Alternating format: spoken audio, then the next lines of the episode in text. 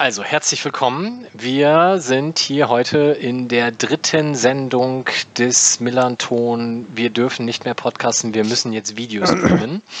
Und nachdem es letztens zu Recht äh, angemerkt wurde, dass man in Zeiten globaler Krisen einfach nicht über Niederlagen sprechen sollte, weil das ja noch deprimierender ist als eh schon, haben wir uns gedacht, das nehmen wir gerne an und versuchen das heute mit einem erfreulicheren Thema zu ähm, bedienen und haben uns dazu eingeladen, jemanden, der dabei war. Also wir waren auch alle dabei, aber jemand war sogar auf dem Platz dabei, zumindest ein Großteil der Saison.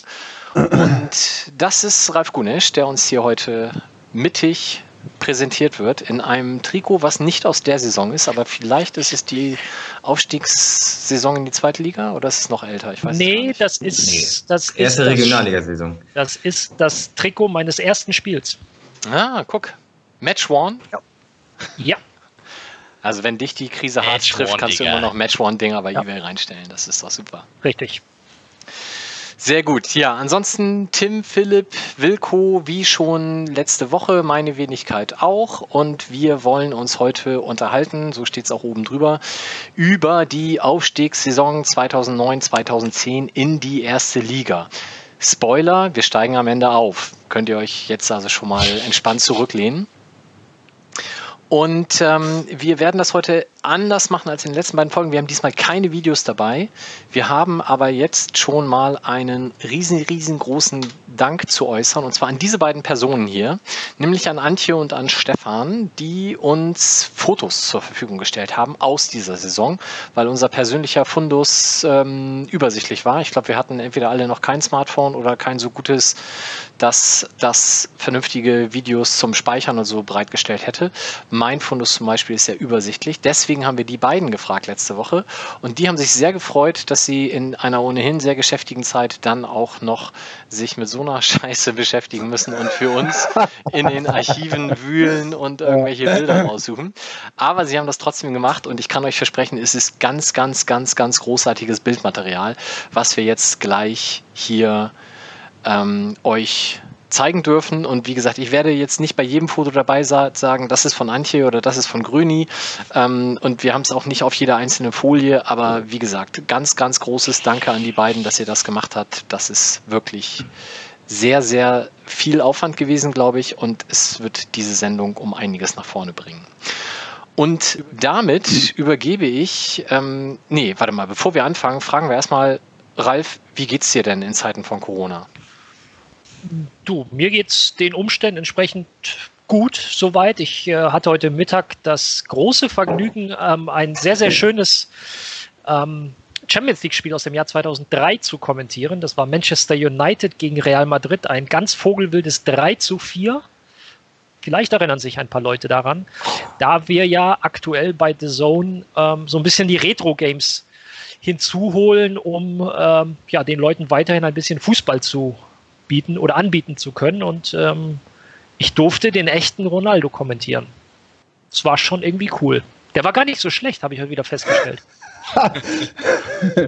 ja, dann ist ja gut. Dass der jetzt immer noch so gut ist wie 2003, ist äh, erstaunlich, ne? Kein ja. Verfall. Ja, das stimmt. Nee, der war schon drei, Tore in Old Trafford, das war schon, das war echt gut. Nee, ansonsten, ja, es ist halt äh, wie, wie für jeden anderen auch. Mein Job momentan hängt ja auch so ein bisschen an dem, was, was insgesamt im, im Fußball passiert. Und äh, da passiert ja momentan relativ wenig. Und deswegen, ähm, außer ein großes Fragezeichen über dem Kopf, habe ich da aktuell nicht zu bieten. Ähm, ich glaube, der Hund ist schon mittlerweile genervt, so viel wie wir spazieren gehen. Aber ähm, ja, so in so einer Wohnung gibt es ja auch äh, viel zu tun. Und was macht die Trainerkarriere?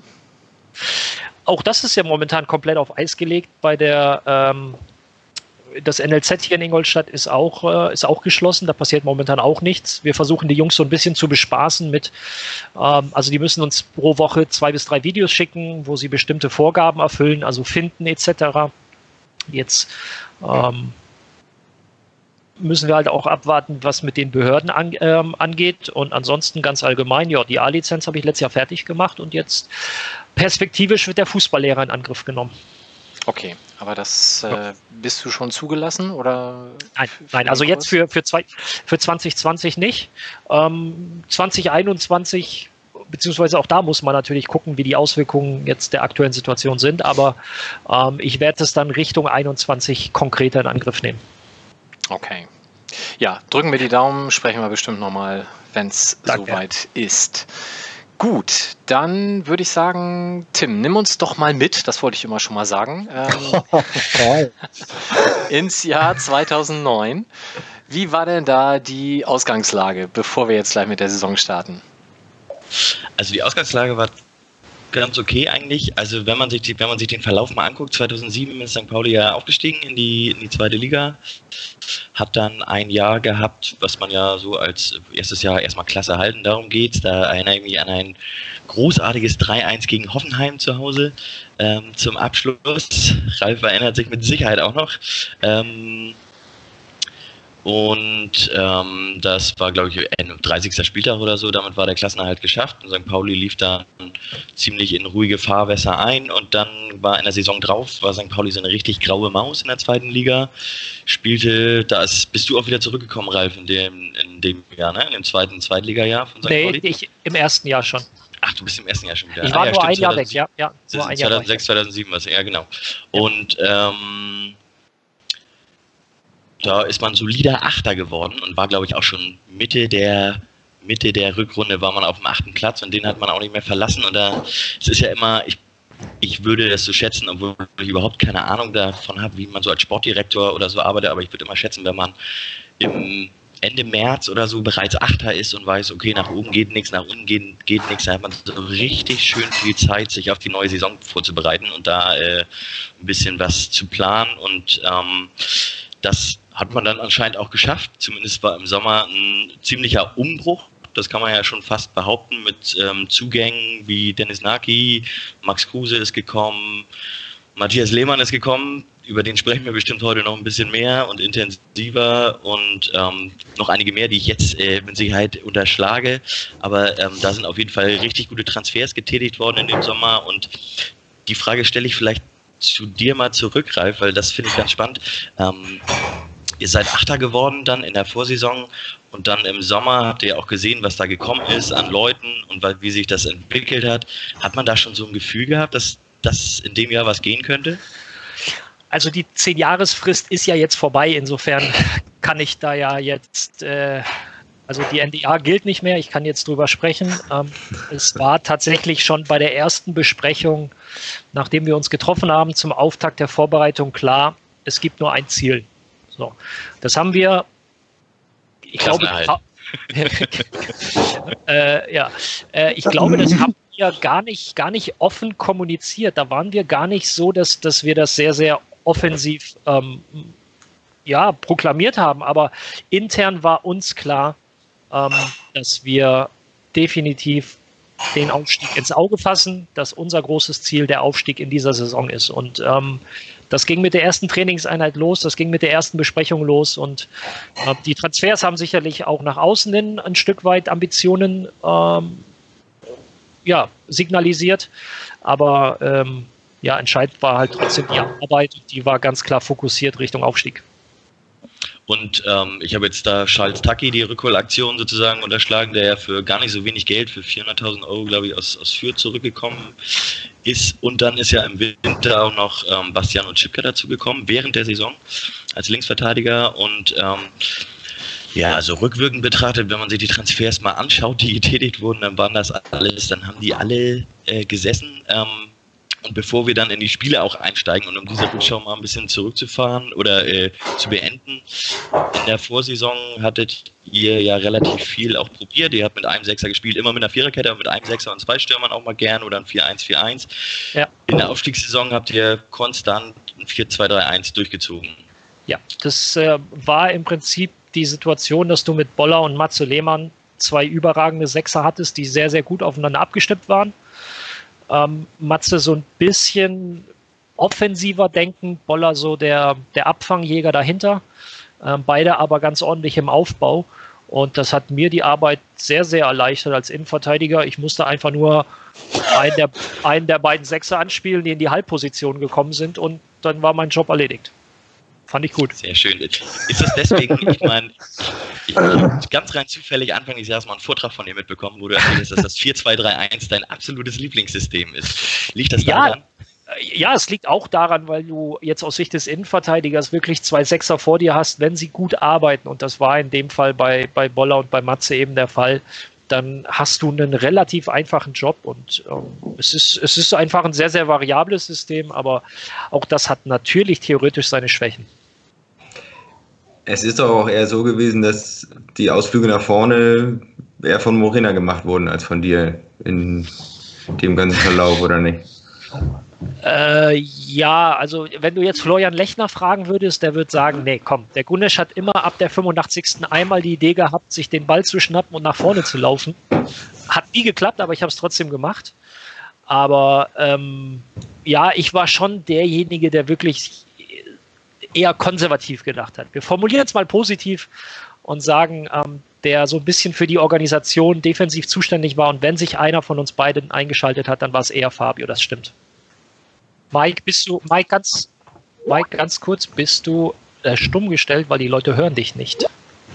Ah, das gibt's doch gar nicht. Wieso ist das denn? Jetzt müsste es wieder gehen. Das hat aber bestimmt eine Minute gedauert. Das tut mir leid.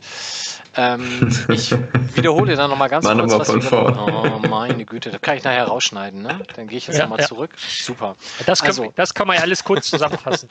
Stadion, Südtribüne neu, Hauptalt, Nordprovisorium gegen gerade alt. So, nochmal neu. Dann Sternschanzentest, Hossa, Zähne ausgeschlagen, Polizei, Scheiße, wie immer. DFB-Pokal kurz, Willingen, Schwenningen und dann bei Werder 2 rausgeflogen. Soweit. Das habe ich in den letzten drei Minuten natürlich deutlich eloquenter als jetzt äh, erzählt. Und dann beginnen wir die Saison. Also das Werder Ausscheiden war natürlich dann später, aber ich habe jetzt den Pokal einfach mal vorgezogen. Und wir haben vorher so ein paar Spiele uns halt jeder raussuchen dürfen und gesagt, wer was macht. Und ähm, Ralf hat zum Beispiel dann ein Spiel erwähnt, was wir in der späte Siegtore-Geschichte schon erzählt hatten. Ähm, es ist auch gleich der erste Spieltag und es trifft ein gewisser Nils Pichino. Ralf, erzähl, was für Erinnerungen hast du noch an dieses Spiel? Ähm, also zunächst mal die ersten vier, fünf, fünf Spiele, glaube ich, war ich auf der Bank. Aber ähm, wir sind uns alle einig und wir, gerade die Jungs von damals, also im Prinzip die von Anfang, äh, also 2003 und später, plus hier Ebbe und Co., die dann dazugekommen sind. Wir sind heute noch in Kontakt, sind in einer WhatsApp-Gruppe, wo es äh, regelmäßig heiß hergeht und wir sind uns alle einig im Prinzip, dass ähm, der Treffer von Nils Pichino im Prinzip der Auslöser war für all das, was in den Wochen und Monaten danach passiert ist. Ähm, ich habe es angesprochen, äh, wir hatten ein ganz klar formuliertes Ziel intern. Wir haben in der Vorbereitung extrem hart gearbeitet, wirklich, das war die härteste Vorbereitung, die ich bis dahin unter Stani gemacht habe und er kennt viele dreckige Übungen. Ähm, und dann spielst du zu Hause gegen Aalen und dann kommt Pichino irgendwann in der, hilf mir, 85. auf jeden Fall kurz vor Schluss rein, ähm, erzielt praktisch mit dem Schlusspfiff das Tor und ähm, das gibt dir einen Aufwind. Ähm, ja, das, das war so ein, das war wirklich der Auslöser. Das war der Auslöser für all das, was die Wochen und Monate danach passiert ist. Und ähm, ich glaube, er hat gar keine Minute mehr gespielt in der Saison. Kann das sein? Nein, er hat keine Minute mehr in der Saison gespielt. Er hat eine Torquote von 13 Minuten pro Tor, weil er in der 77. Minute Oder 77. Ja, okay. Auf jeden Fall relativ spät. Und ähm, aber da siehst du halt, äh, Trainer sagen immer, jeder ist wichtig.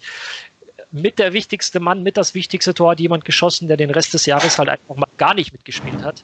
Aber ähm, es war, ja, es war, ein- war ein geiles Ding, geiler Auftakt. Gerade auswärts ging es ja dann und dann ganz gut weiter. Räumt irgendjemand gerade die Küche auf oder? Klingt so, egal. Ähm, genau, das war das erste Spiel und ja, wie Ralf sagt, ich glaube, das war tatsächlich so eine Art Türöffner ähm, für das, was dann folgen sollte. Wer sich noch an die äh, Aufstiegssaison erinnert, wo wir in Aalen, glaube ich, und in Mannheim die oder gegen Aalen die ersten Spiele gewonnen haben, gegen Mannheim die ersten Spiele gewonnen haben. Das, das war einfach auch so ein, so, ein, so ein Start in die Saison, wie man ihn vielleicht dann einmal braucht. Und Sportlich ging es dann tatsächlich sogar noch viel fantastischer weiter. Wir sind nämlich nach Aachen gefahren. Ähm, da vielleicht nochmal ganz kurzer Klapp zurück in die Vorsaison. Der Aachener Tivoli war ähm, dann beendet worden quasi. Die letzte Mannschaft, die letzte Auswärtsmannschaft, die da gewonnen hat, war der FC St. Pauli. Irgendwann um uns, ich weiß nicht, 25. Spieltag rum oder so. Und, Irgendwann ähm, im März, ja. Genau. Und ähm, den Rest der Saison haben sie dann die Heimspiele gewonnen. Ich glaube, noch einen Unentschieden gehabt. Und der zweite Spieltag, es war dann ein Montagabend, da sind wir dann nach Aachen gefahren. Ähm, Ralf, für dich ja wahrscheinlich auch immer noch was Besonderes, weil schließlich dein Heimatverein. Ähm, ja. Und dann haben wir da 5-0 gewonnen und es war wirklich fußballerisch ein totales Fest, was aber eben in der Nachbetrachtung äh, mehr oder weniger nebensächlich wurde, weil ähm, in die Feierlichkeiten hinein dann in der Gästekurve jemand aus dem Stehplatzblock runterstürzte, nämlich Mini ähm, von Fanclub Kleine Mexikaner, deswegen auch äh, rechts oben das, der Doppelhalter. Und ähm, das hat, glaube ich, also an dem Abend war das, glaube ich, wirklich ganz, ganz, ganz äh, schlimm für, für alle, die da im Gästeblock waren. Das dauerte natürlich auch so ein paar ja, ich weiß nicht, ein, zwei Minuten, bis ich das auch dann bis zum letzten rumgesprochen hatte, bis dann der, die Feierlichkeiten nach diesem 5 zu 0 ähm, eingestellt wurden und das dann halt so einem Schock wich, weil er halt da runter auf den Beton geknallt ist, auch mit dem Kopf und äh, schwerste Verletzungen davon getragen hat. Ich glaube, für die Fanszene war das tatsächlich auch nochmal so ein Zusammengehörigkeitsgefühl, was dann gegenüber den Medien ähm, verstärkt wurde, weil die Bildzeitung hat am nächsten Tag das Foto von ihm, wie er da unten liegt, halt ähm, gebracht. Die Mopo noch einen Tag später sogar aufs Cover. Ähm, da gab es dann äh, dementsprechend auch ähm, ja, Tapeten und äh, sowas, wo man ihm dann ähm, gute Besserung natürlich gewünscht hat, aber vor allem auch der, dem Boulevard die Pest an Hals. Ähm, Ralf, ich, ich habe es nicht mehr genau im Kopf, aber ich meine, du warst damals, als das passiert ist, sogar relativ nah dran an der Situation, oder? Habe ich das falsch ja. im Kopf? Also ähm, zunächst mal zu dem Abend, ähm, der war natürlich äh, auf verschiedenen Ebenen besonders, leider auch negativ besonders. Ich, ich würde ganz gerne, wenn, wenn das für euch okay ist, das ähm, in zwei Teile quasi packen, dass wir einmal über die Geschichte sprechen und dann auch äh, ein bisschen das Sportliche beleuchten. Ähm, fangen wir erstmal mit dem an, was, was nach dem Spiel passiert ist. Es ist tatsächlich so, dass ich ähm, ganz in der Nähe war, weil ich, ähm, oder nicht weil, sondern ich stand zufällig gerade der, vor der Kurve, ähm, als, als er leider da ähm, runtergefallen ist und habe das in, in, in dem Moment gar nicht wirklich, also nicht so wirklich realisiert, weil das sind ja Bilder, die du die ja keiner von uns gewohnt ist. Und dann hat es zwei, drei Sekunden gedauert und dann ähm, hat es bei mir, also habe ich geschnallt, was passiert ist und bin dann sofort im Vollsprint zurück in die Kabine, weil der Co-Trainer von Alemannia Aachen, Christian Schmidt, ähm, ehemaliger Torwart von Alemannia Aachen, mit dem habe ich selbst ähm, damals noch äh, zusammengespielt. Ich wusste, dass der Arzt ist. Der hat damals zur aktiven Zeit studiert und ich wusste, dass er fertiger Arzt ist. Und bin wirklich in die, in die Besprechung der Aachener reingeplatzt. Ähm, hab da, bin in die Kabine rein und habe Christian rausgerufen, weil das jetzt der erste war, den ich äh, vom, vom greifen konnte, von dem ich wusste, dass er Ahnung von Medizin hat. Und ähm, dann sind wir im Vollsprint halt raus. Ähm, und dann hat er sich dann mit den Sanitätern eben äh, drum gekümmert und ich, äh, wir haben dann, ich weiß gar nicht mehr mit wem, versucht, die Spieler, die das noch so ein bisschen mitbekommen haben, einfach abseits zu stellen, weil ähm, ja, da muss man nicht in der Nähe stehen und möglicherweise noch irgendjemanden behindern oder ähnliches.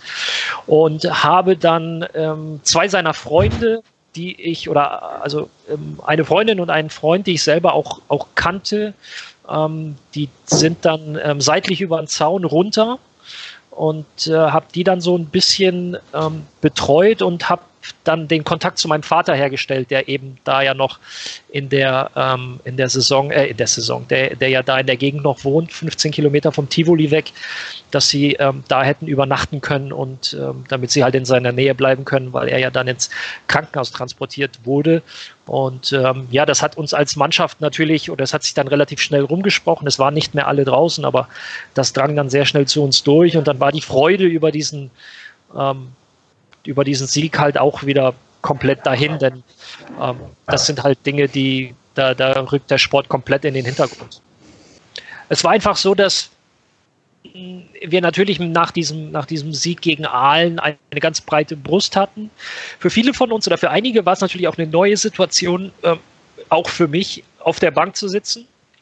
Dauerhaft erstmal auf der Bank zu sitzen. Und ich erinnere mich an eine Situation auf der Bank, da saßen ähm, Schulle, Egi, meine Wenigkeit und ich müsste nachschauen, ob nicht sogar auch Lelle. Das könnt ihr vielleicht mal parallel checken, ob, ob, ob, ob, ähm, ob er gespielt hat oder nicht. Ich glaube, Lelle saß, ähm, saß auch neben uns. Äh, warte, ich gucke mal ganz kurz nach. Ich habe es ja auch hier. Weil wenn er nicht. Ja, ja, bei dem Spiel. Wenn er nicht gespielt hat, saß er mit uns auf der Bank. Nee, hat nicht gespielt, genau. Kalle Rotenbach war rechts. Und ähm, doch, Egi, Schulle, Lelle und ich. So, wir vier saßen nebeneinander und nach dem 2-0 oder nach dem 3-0, es stand ja zur Halbzeit schon 4-0, ich glaube nach dem 3-0 ähm, gucken wir uns mehr oder weniger alle gleichzeitig an und sagen, und jetzt wisst ihr, warum wir auf der Bank sitzen.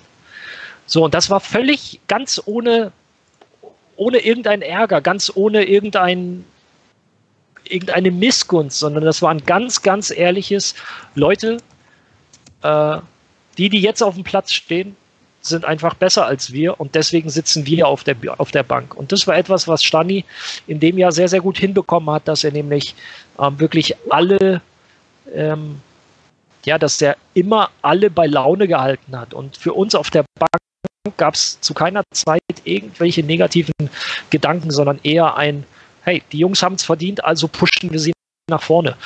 Und ähm, ja, es war für mich persönlich natürlich ärgerlich, weil ich, äh, du hast es angesprochen, in meiner Heimat ja da war. Aber äh, du, die Truppe hat, äh, hat, hat das Ding ziemlich deutlich, ziemlich erfolgreich gewonnen. Und äh, so ein 5-0 zum, zum Saisonauftakt auswärts, das liest sich schon ganz gut und deswegen ähm, hatten alle gute Laune. Bis halt. Ja, bis, bis ja auswärts ja. sowieso einfach mega stark. Also jetzt, äh, wir, die nächsten Spiele kommen ja auch noch. Woran ja. lag das? Dass, dass ihr, ich meine, auswärts habt ihr euch nicht nur einmal so richtig in Rausch gespielt. Woran lag das? Lag das am weil ihr gut, gut umschalten konntet da, weil, weil, die, weil die immer ins offene Messer gelaufen sind? Oder ich glaube, die Mannschaften haben schon auch anders gegen uns gespielt, ähm, wenn sie zu Hause gespielt haben, was uns ein Stück weit entgegenkam. Ähm, aber ich glaube, ich kann auch mit ganz viel nachträglichem Selbstbewusstsein sagen, wir waren halt auch einfach gut in dem Jahr. Also das ist, na, ohne, ohne, ohne ja, das jetzt komplett zu übertreiben, aber ähm, da entsteht dann wirklich so ein, so ein Selbstbewusstsein, ähm, wir kommen ja vielleicht später zumindest kurz noch zu dem, zu dem Ding in, Ko in Koblenz. Da entsteht so ein, so ein Selbstverständnis, dass du einfach sagst, ey, ist egal, wer kommt, wir sind gut. So. Es ist schon erstaunlich, ist ja auch, wie du sagtest, dass man mit so einem späten Siegtor zu Hause im ersten Spiel gegen Aalen da auch äh, so, ein, so einen Weg in der Saison öffnet und mit so einem Selbstbewusstsein dann in die Saison geht und gerade in den ersten fünf Spielen, glaube ich, oder in den ersten sechs Spielen hat man das auch gesehen. Da hat der auswärts auch immer richtig geglänzt und auch Dinger ja wieder äh, umbiegen können. Also das macht, glaube ich, schon einen Unterschied dann, ob da in der Nachspielzeit noch das 2-1 zu Hause gegen Aalen erzielt wird oder nicht. Das ist echt krass. Ja, definitiv. Das war wirklich, das war der, ähm, das war die Initialzündung und das Selbstbewusstsein ist im Laufe der Saison wirklich äh, einfach immer größer geworden. Und, und wie du sagst, auch dann ein paar Wochen später ähm, in Frankfurt, Mike, du wirst es ja bestimmt auch noch gleich anbrechen. Ich mache mal einen Sprung, bevor wir dann detailliert drauf eingehen. Da war zu keinem Zeitpunkt im Spiel, hatte irgendeiner das Gefühl, ey, scheiße, das verlieren wir. da hattest du halt mit, mit Matze Lehmann, mit gerade auch mit Marius Ebbers, danke Ebbe. Ähm, er möchte sich immer noch auch heute von uns danken lassen für seine 21 Tore, weil ohne ihn wären wir nicht aufgestiegen. Ähm, das können wir uns alle 14. Ja, oder 20, auf jeden Fall können wir uns das alle. Er hätte gerne 21. können wir uns das alle 14 Tage im, im, ähm, im WhatsApp-Chat äh, können wir uns das anhören. Die Gruppe heißt übrigens auch ohne Ebbe nie erste Liga.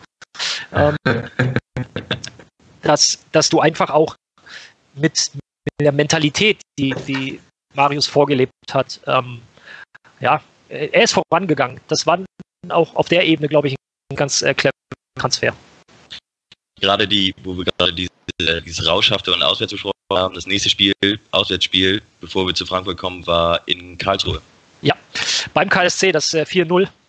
Ähm, ja, wir haben uns auswärts einfach wohlgefühlt. Das war, äh, es lief einfach. Wir, wir waren top vorbereitet auf dieses Spiel.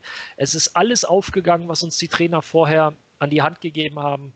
Und ähm, ja, ich erinnere mich, das war ein ziemlich lauer Spätsommerabend in Karlsruhe und äh, nach dem Spiel hieß es dann, Jungs, morgen früh ist Rückflug. Wir haben am Stuttgarter Flughafen übernachtet und ähm, meine Frage dann Richtung Stani war nur, ähm, ist morgen früh noch Training? Wie sieht das aus mit uns Jungs, die äh, nicht gespielt haben? Sagt er, nee, wir trainieren nicht. Alles klar, wir sehen uns mal am Abflug. Alles klar. Bevor jetzt jemand äh, meckert, das Foto ist natürlich vom ja. Millantor. Ich habe aber aus Karlsruhe selber kein Foto, deswegen außerdem fand ich das eigentlich ganz schön, wie du hier Herrn Stindl vernascht, quasi aus der Luft heraus. Ja, das dürfte dann das Rückspiel sein, ne? Genau. Ja. Da war es da war's kalt. Ich erinnere mich, es war sehr kalt. Das stimmt. Ja. Gut. Übrigens, ja, der Trainer zu der Zeit, Interimstrainer von Karlsruhe zu der Zeit, Markus Koczynski. Ach, echt? Wieder, wieder was gelernt. Genau. War sein erstes Heimspiel. Gleich 4-0 auf die Socken gekriegt von euch. Habt ihr, habt ihr seine Heimpremiere richtig, richtig verdorben. Man muss ja mal sich das nochmal auf der Zunge zergehen lassen. Wir hatten nach zwei Auswärtsspielen eine Tordifferenz von 9 zu 0 Toren. Also neun Auswärtstore, das schießen wir sonst so in einer halben bis dreiviertel Saison und dass wir auswärts zu null, also das hat hier 180 Minuten gehalten, das schaffen wir sonst mal drei Minuten. Also das ist ja schon eine oder, krasse oder beim, oder beim Oder beim HSV. ja, da auch, das stimmt. Uh, gab auch schon andere Situationen. Ja, ähm, genau, das war das Karlsruhe-Spiel. Also wer sich da noch dran erinnert, ähm, das 1 zu 0 durch Matthias Lehmann in der 25. per Freistoß. Ähm, ja. Dann 55. nochmal per Freistoß. Das war das 2-0 und dann haben Ruben Hennings und Marius Ebbers halt dann noch äh, einen Doppelschlag zur kurz Zeit später gemacht, also und das Ding eingetütet.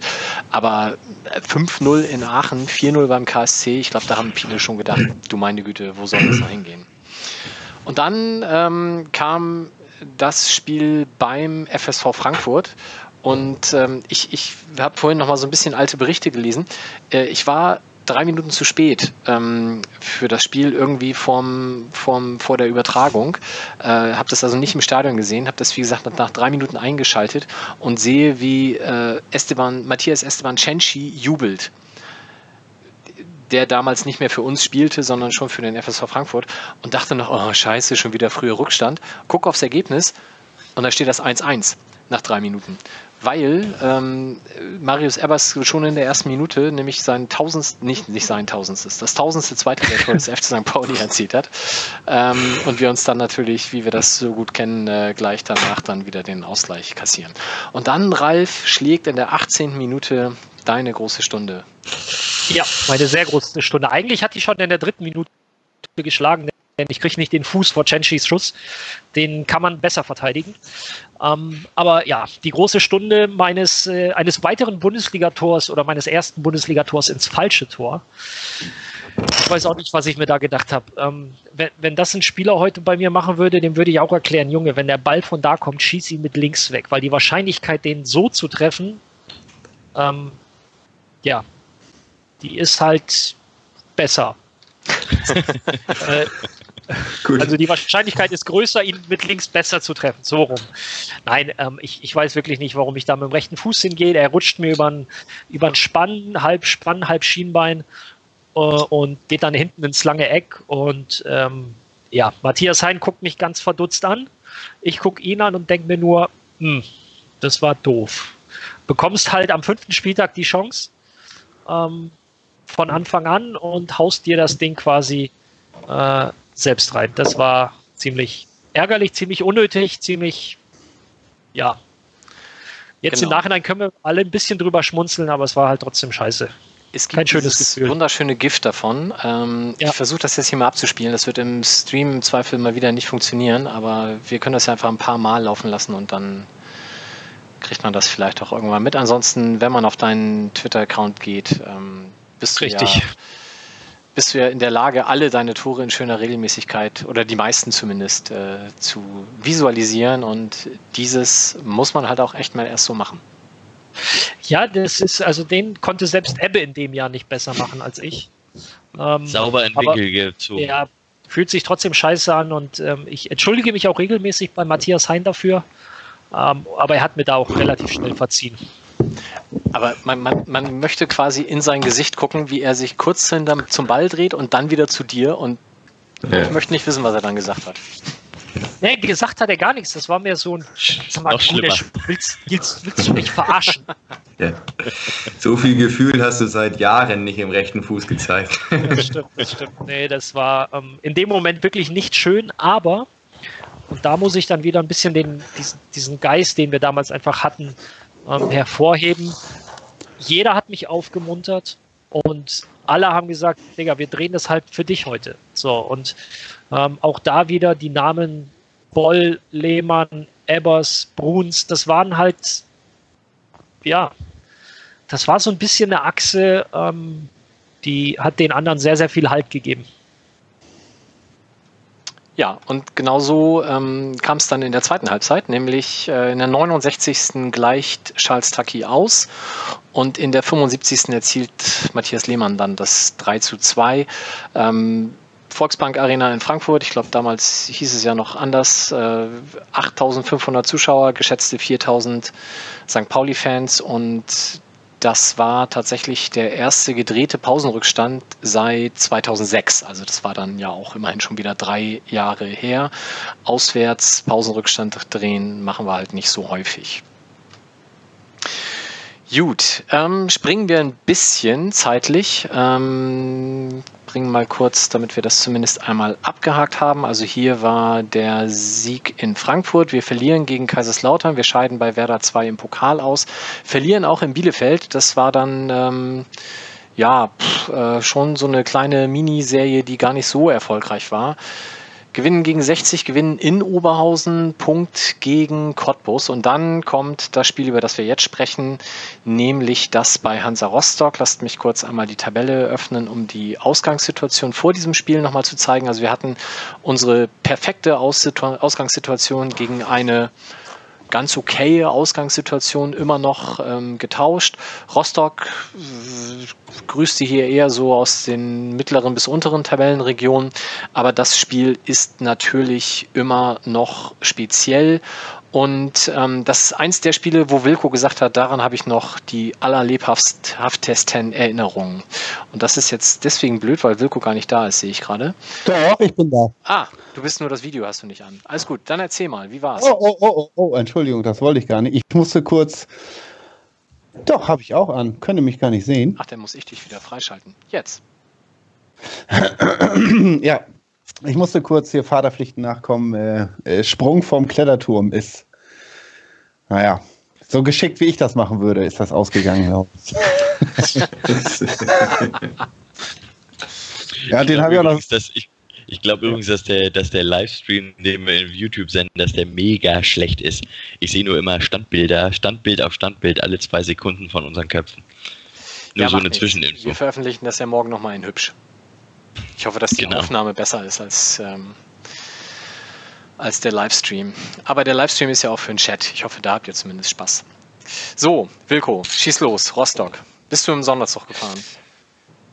Äh, ja, bin ich. und das ist mir halt deshalb so präsent. Ich bin, ähm, das war das erste Auswärtsspiel tatsächlich, wo ich nicht zu den Freunden gehörte. Und deswegen ist mir das so präsent geblieben.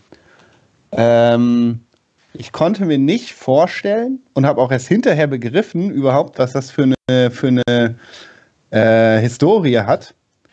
Ähm, wie krass das ist, nach Rostock zu fahren. Als Fan. Ich weiß von dem Spiel, ähm, wüsste ich jetzt gar nicht mehr oder ich würde es auch verwechseln mit anderen Spielen oder so. Aber dieses Gefühl, was ich damals hatte, das hat sich so richtig eingebrannt, ähm, weil das ähm, gerade auch in dieser, du hast es ja gerade erzählt, mit diesem Schanzen, ähm, Auseinandersetzung Schanzenfest und so, äh, das war das war echt einprägsam, wie man da behandelt wird, wie man, was es im Vorfeld für Absprachen gibt. Und da waren ja natürlich auch dann ähm, Leute dabei, die genau wussten, auf was sie sich einlassen. Und ähm, da habe ich also Dinge gesehen, die kannte ich bisher nur so von Castor-Transport oder so. also gut vorbereitete Leute, äh, und das, das war mir das erste Mal da bewusst, weil eigentlich wird man ja sozialisiert als St. Pauli-Fan dann doch sehr äh, ja, human, tolerant, freundlich, weltoffen. Ähm, und da, das war halt der komplette Gegensatz zu allem, was ich bis dahin mit St. Pauli verbunden habe. Ähm, und deswegen ist mir das so im Gedächtnis geblieben. Ich bin dann auch jedes Mal gefahren und es gibt ja ein paar Städte, die so sind. Äh, also jedes Mal nach Rostock gefahren. ähm, ja, aber da ist für mich nicht eine Welt zusammengebrochen, aber St. Pauli nochmal um eine Facette reicher geworden, möchte ich fast sagen. Also kann ja jeder bewerten, wie er will, was da passiert. Ähm, ähm, und unbestritten ist ja auch, dass Rostock ist halt ein, ja, Komischer Mob, ne? So. ja, genau. ja äh, vielleicht. Ich fand es bei Rostock, ich, Entschuldigung, ich fand es bei Rostock immer krass. Ich war in zwei Jahre später war ich mit ähm, Wissenschaftlern aus Warnemünde, die alle dann in Rostock wohnten, die mit Fußball überhaupt nichts zu tun haben, war ich längere Zeit auf dem Forschungsschiff. Das waren so sieben, acht Leute und die hatten alle kein Interesse an Fußball. Und die hatten, als ich, als ich ein St. Pauli-T-Shirt mal getragen habe, guckten die mich an, als wäre ich der letzte Asso, ne? Haben mich angeguckt und haben gesagt so, äh, St. Pauli, das ist doch, die sind doch total eklig und so, ne? Und das sind Leute, die mit Fußball überhaupt nichts zu tun hatten, ne? Die überhaupt nicht wussten. Aber da kann man, was das, was, also wie das überhaupt alles ist, aber da kann man mal sehen, was die, was die Stadt, in der man wohnt, sozusagen ja. für einen Einfluss hat. Ne? Die, also bei hier in Hamburg lernst du äh, Rostock, ne? Also sorry, ey, da hast du echt ein Problem. Aber in Rostock lernst du, Alter, wenn du St. Pauli ist richtig eklig und so, ne? Das ist so das, was man da lernt anscheinend. Das ist die Sozialisation da im, im, in, in Rostock City. Ja, und mir war das vorher nicht bewusst, muss ich ehrlich sagen. Hat mich dann erst hinterher, ich bin dann zur Ausgabe 100, also fünf Übersteigerausgaben später oder zur 99, glaube ich, dann beim Übersteiger gelandet.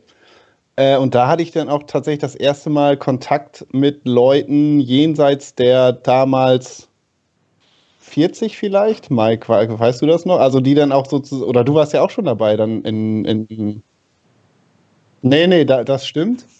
Äh, ich meine die dann schon. Ich war in, in, stumm. Also ich war damals noch nicht 40, habe ich gesagt, Entschuldigung.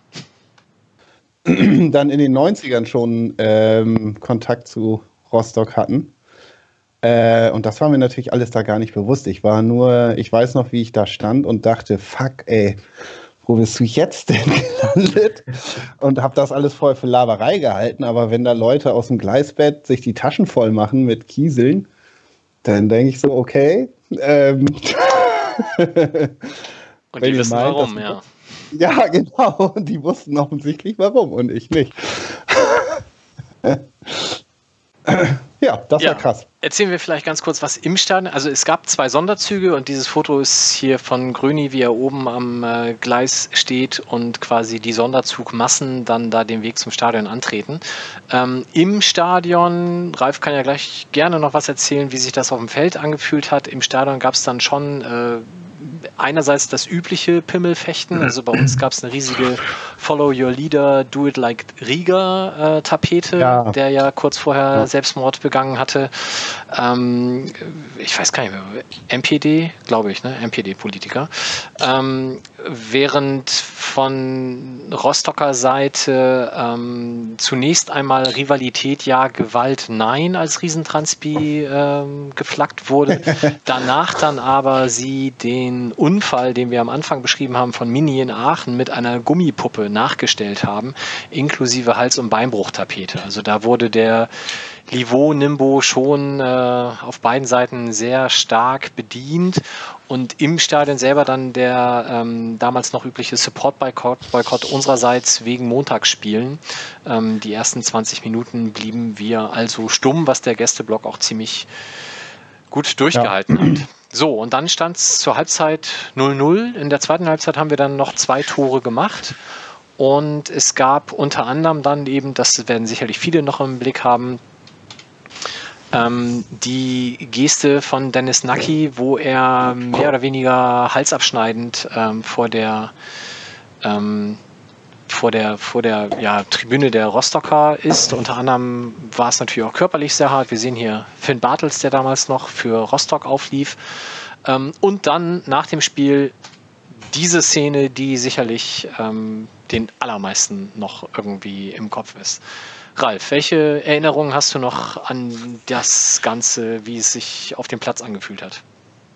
Ähm, boah, ich weiß gar nicht, wo ich anfangen soll. Ähm, also, ich hatte ja zu dem Zeitpunkt schon drei, vier, fünf Spiele mit und für den FC St. Pauli gespielt. Ähm,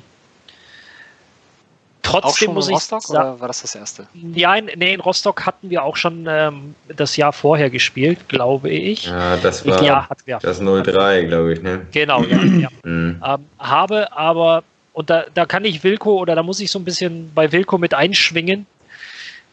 So wie in Rostock spielen, habe ich die St. Pauli-Fanszene wirklich auch noch nicht erlebt. Ähm, und mhm. das versuche ich ganz, ganz wertfrei zu formulieren.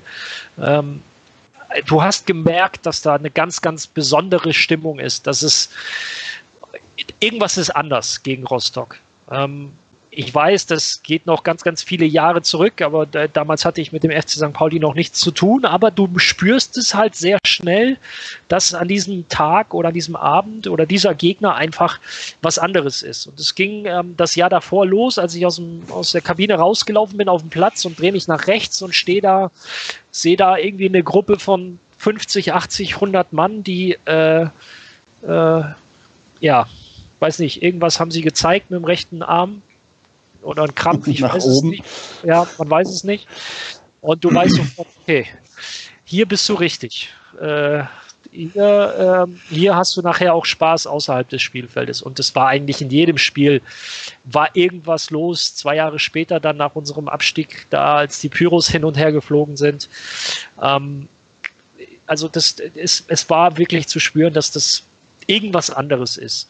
So, und jetzt rein sportlich ähm, ist es schon auch schwer gewesen, sich nur auf das zu konzentrieren, weil dafür war es zu hitzig, dafür war es zu aufgeputscht. Und ähm, das sieht man jetzt auf dem Bild nicht. Ich stehe im Prinzip nochmal rechts neben Max. Und als Dennis diese Aktion macht, äh, genau, da, da, da rechts stand ich mit, mit, äh, mit Egi, glaube ich, haben wir uns unterhalten. Und als Dennis die Fahne in den Boden rammt, wusste ich, okay, das äh, werden sie uns so schnell nicht vergessen. So, das ist, äh, also beide Seiten natürlich. Auf beiden Seiten, ja. Äh, das ist schon, ja, ich will nicht sagen Demütigung, aber viel schlimmer oder viel mehr kannst du dir im Stadion eigentlich nicht erlauben. Ich muss sagen, diese Halsabschneider-Geste hatte ich gar nicht so mitbekommen während des Spiels. Ähm, als ich dann gesehen habe, was er gemacht hat, war mir auch relativ schnell klar, dass, ähm, dass es da auch von Verbandsseite irgendwas geben wird. Dafür kennen wir ja die DFL alle gut genug. Äh, und ja, das mit der Fahne, äh, also sagen wir es mal so, das hätte Florian Bruns keiner abgekauft. Aber bei Dennis, äh, ja, ja es, ist halt Dennis, es ist halt Dennis Naki gewesen. So. ja, drei Spiele Sperre gab es übrigens ähm, ja. und entsprechende Solidaritätsbekundungen äh, auch im Stadion natürlich dann äh, bei den nächsten Heimspielen von Fanseiten. Ähm, daraus entstand dann unter anderem natürlich auch dieses legendäre Übersteiger-Cover. Ich glaube nach wie vor eines, äh, eine der Ausgaben, die am schnellsten ausverkauft war, alleine wegen des Covers. Ähm, das war schon ziemlich großartig. So, und dann hat Tim sich gewünscht, über das dann folgende Spiel zu Hause gegen die Fortuna zu sprechen. Ja, aber gar nicht, also gar nicht so aus, aus spielerischen, fußballerischer Sicht, sondern einfach, weil das, weil das ein großartige, also eine großartige Zeit einfach war. Montags in Rostock gespielt. Das war auch vier Tage, vier Tage später. Dann auf dem Freitag haben wir zu Hause gegen Düsseldorf gespielt. Oder war da, war da eine Länderspielpause zwischen? Ich muss gerade mal kurz überlegen. Nee, war keine Länderspielpause zwischen, sondern montags in Düsseldorf, in, in, in Rostock gespielt. Ja und dann auf dem Freitag ähm, zu Hause gegen Düsseldorf, aber der unser Spieltag fing früher an, nämlich einen Tag früher, weil äh, Celtic Glasgow gegen den HSV gespielt hat in, im Volkspark.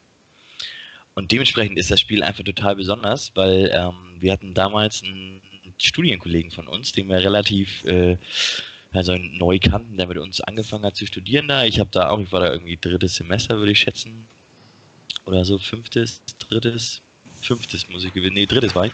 Und ähm, weißt du, es spielt keine Rolle, Tim. Es ist für die Geschichte wahrscheinlich nicht relevant. Nein, völlig, völlig irrelevant. Du warst halt irgendwie am Studieren. Ja. Ich, irgendwann habe ich mal studiert, genau. Und ähm, den hatten, für den hatten wir ein Ticket für das Celtic-Spiel und aber auch ein Ticket für das Millantor und Ey, wenn sich irgendwann nochmal diese Möglichkeit ergibt, dass man auf dem, auf dem Donnerstag so ein, so ein Spiel von Celtic live sehen kann und auf dem Freitag ein Heimspiel von St. Pauli, ey, das, also besser kannst du Leute nicht infizieren mit, mit, mit St. Pauli, ne? Also das war, dementsprechend ging es dann irgendwie Donnerstag, Studentenleben halt. Donnerstagmittag ging es dann los und dann schön in den Volkspark. War leider nur 0-0 da im Volkspark gehabt, aber ähm, war trotzdem ganz gut und dann auch ein ziemlich langer Abend und dann, naja, hast du halt lang gefeiert, hast gefrühstückt dann auf dem Freitag und dann bist du eigentlich schon wieder mit dem Bier zum Stadion, weil dann Heimspiel war und Freitagabend. Und damals war Fortuna Düsseldorf noch nicht scheiße, sondern da waren die noch naja, irgendwie, zumindest in meinen Augen, waren die noch ganz okay. Ähm, waren da gerade frisch aufgestiegen in die dritte Liga. Die waren ja lange auch in der Oberliga ähm, und ähm, waren ja auch bis zum Ende dann irgendwie mit oben dabei und zumindest ein Konkurrent da, der auch zumindest um dritten Platz mitgespielt hat. Und das war halt auch ein echt richtig, richtig hochklassiges Fußballspiel, was wir dann 2-1 gewonnen haben. Und ja, mega, mega guter Abend irgendwie. Und das Ganze nach dem Sieg in Rostock. Passte einfach. War echt, ist eine schöne Erinnerung.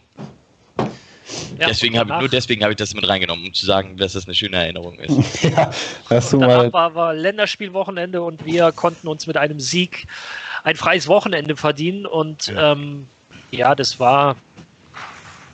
An das Spiel kann ich mich nie erinnern, weil ich Spiele gegen Fortuna eigentlich grundsätzlich aus meinem Gedächtnis lösche, ähm, weil sie im Normalfall katastrophal verlaufen.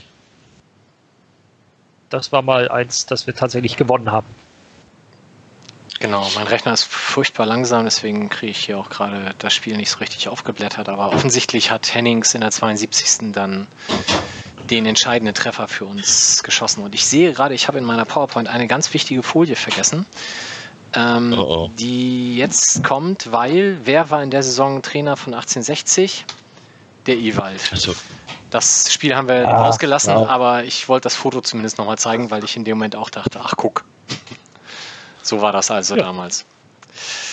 Gut, und dann kommen wir zu dem Spiel, was Ralf sich wieder gewünscht hat und was du, glaube ich, vorhin auch schon kurz erwähnt hast, nämlich unser Auswärtsauftritt in Koblenz am 15. Spieltag. Ja. Erzähl. Ja. Ähm, das war eins dieser Spiele, wo wir mit einer Selbstverständlichkeit nach Koblenz gefahren sind, dass wir gesagt haben, ey, wir sind vorbereitet, taktisch, inhaltlich. Es gibt keine Diskussion, wer dieses Spiel gewinnt. Das war allen von Anfang an klar. Wir sind wirklich mit einem Selbstbewusstsein auf das Feld.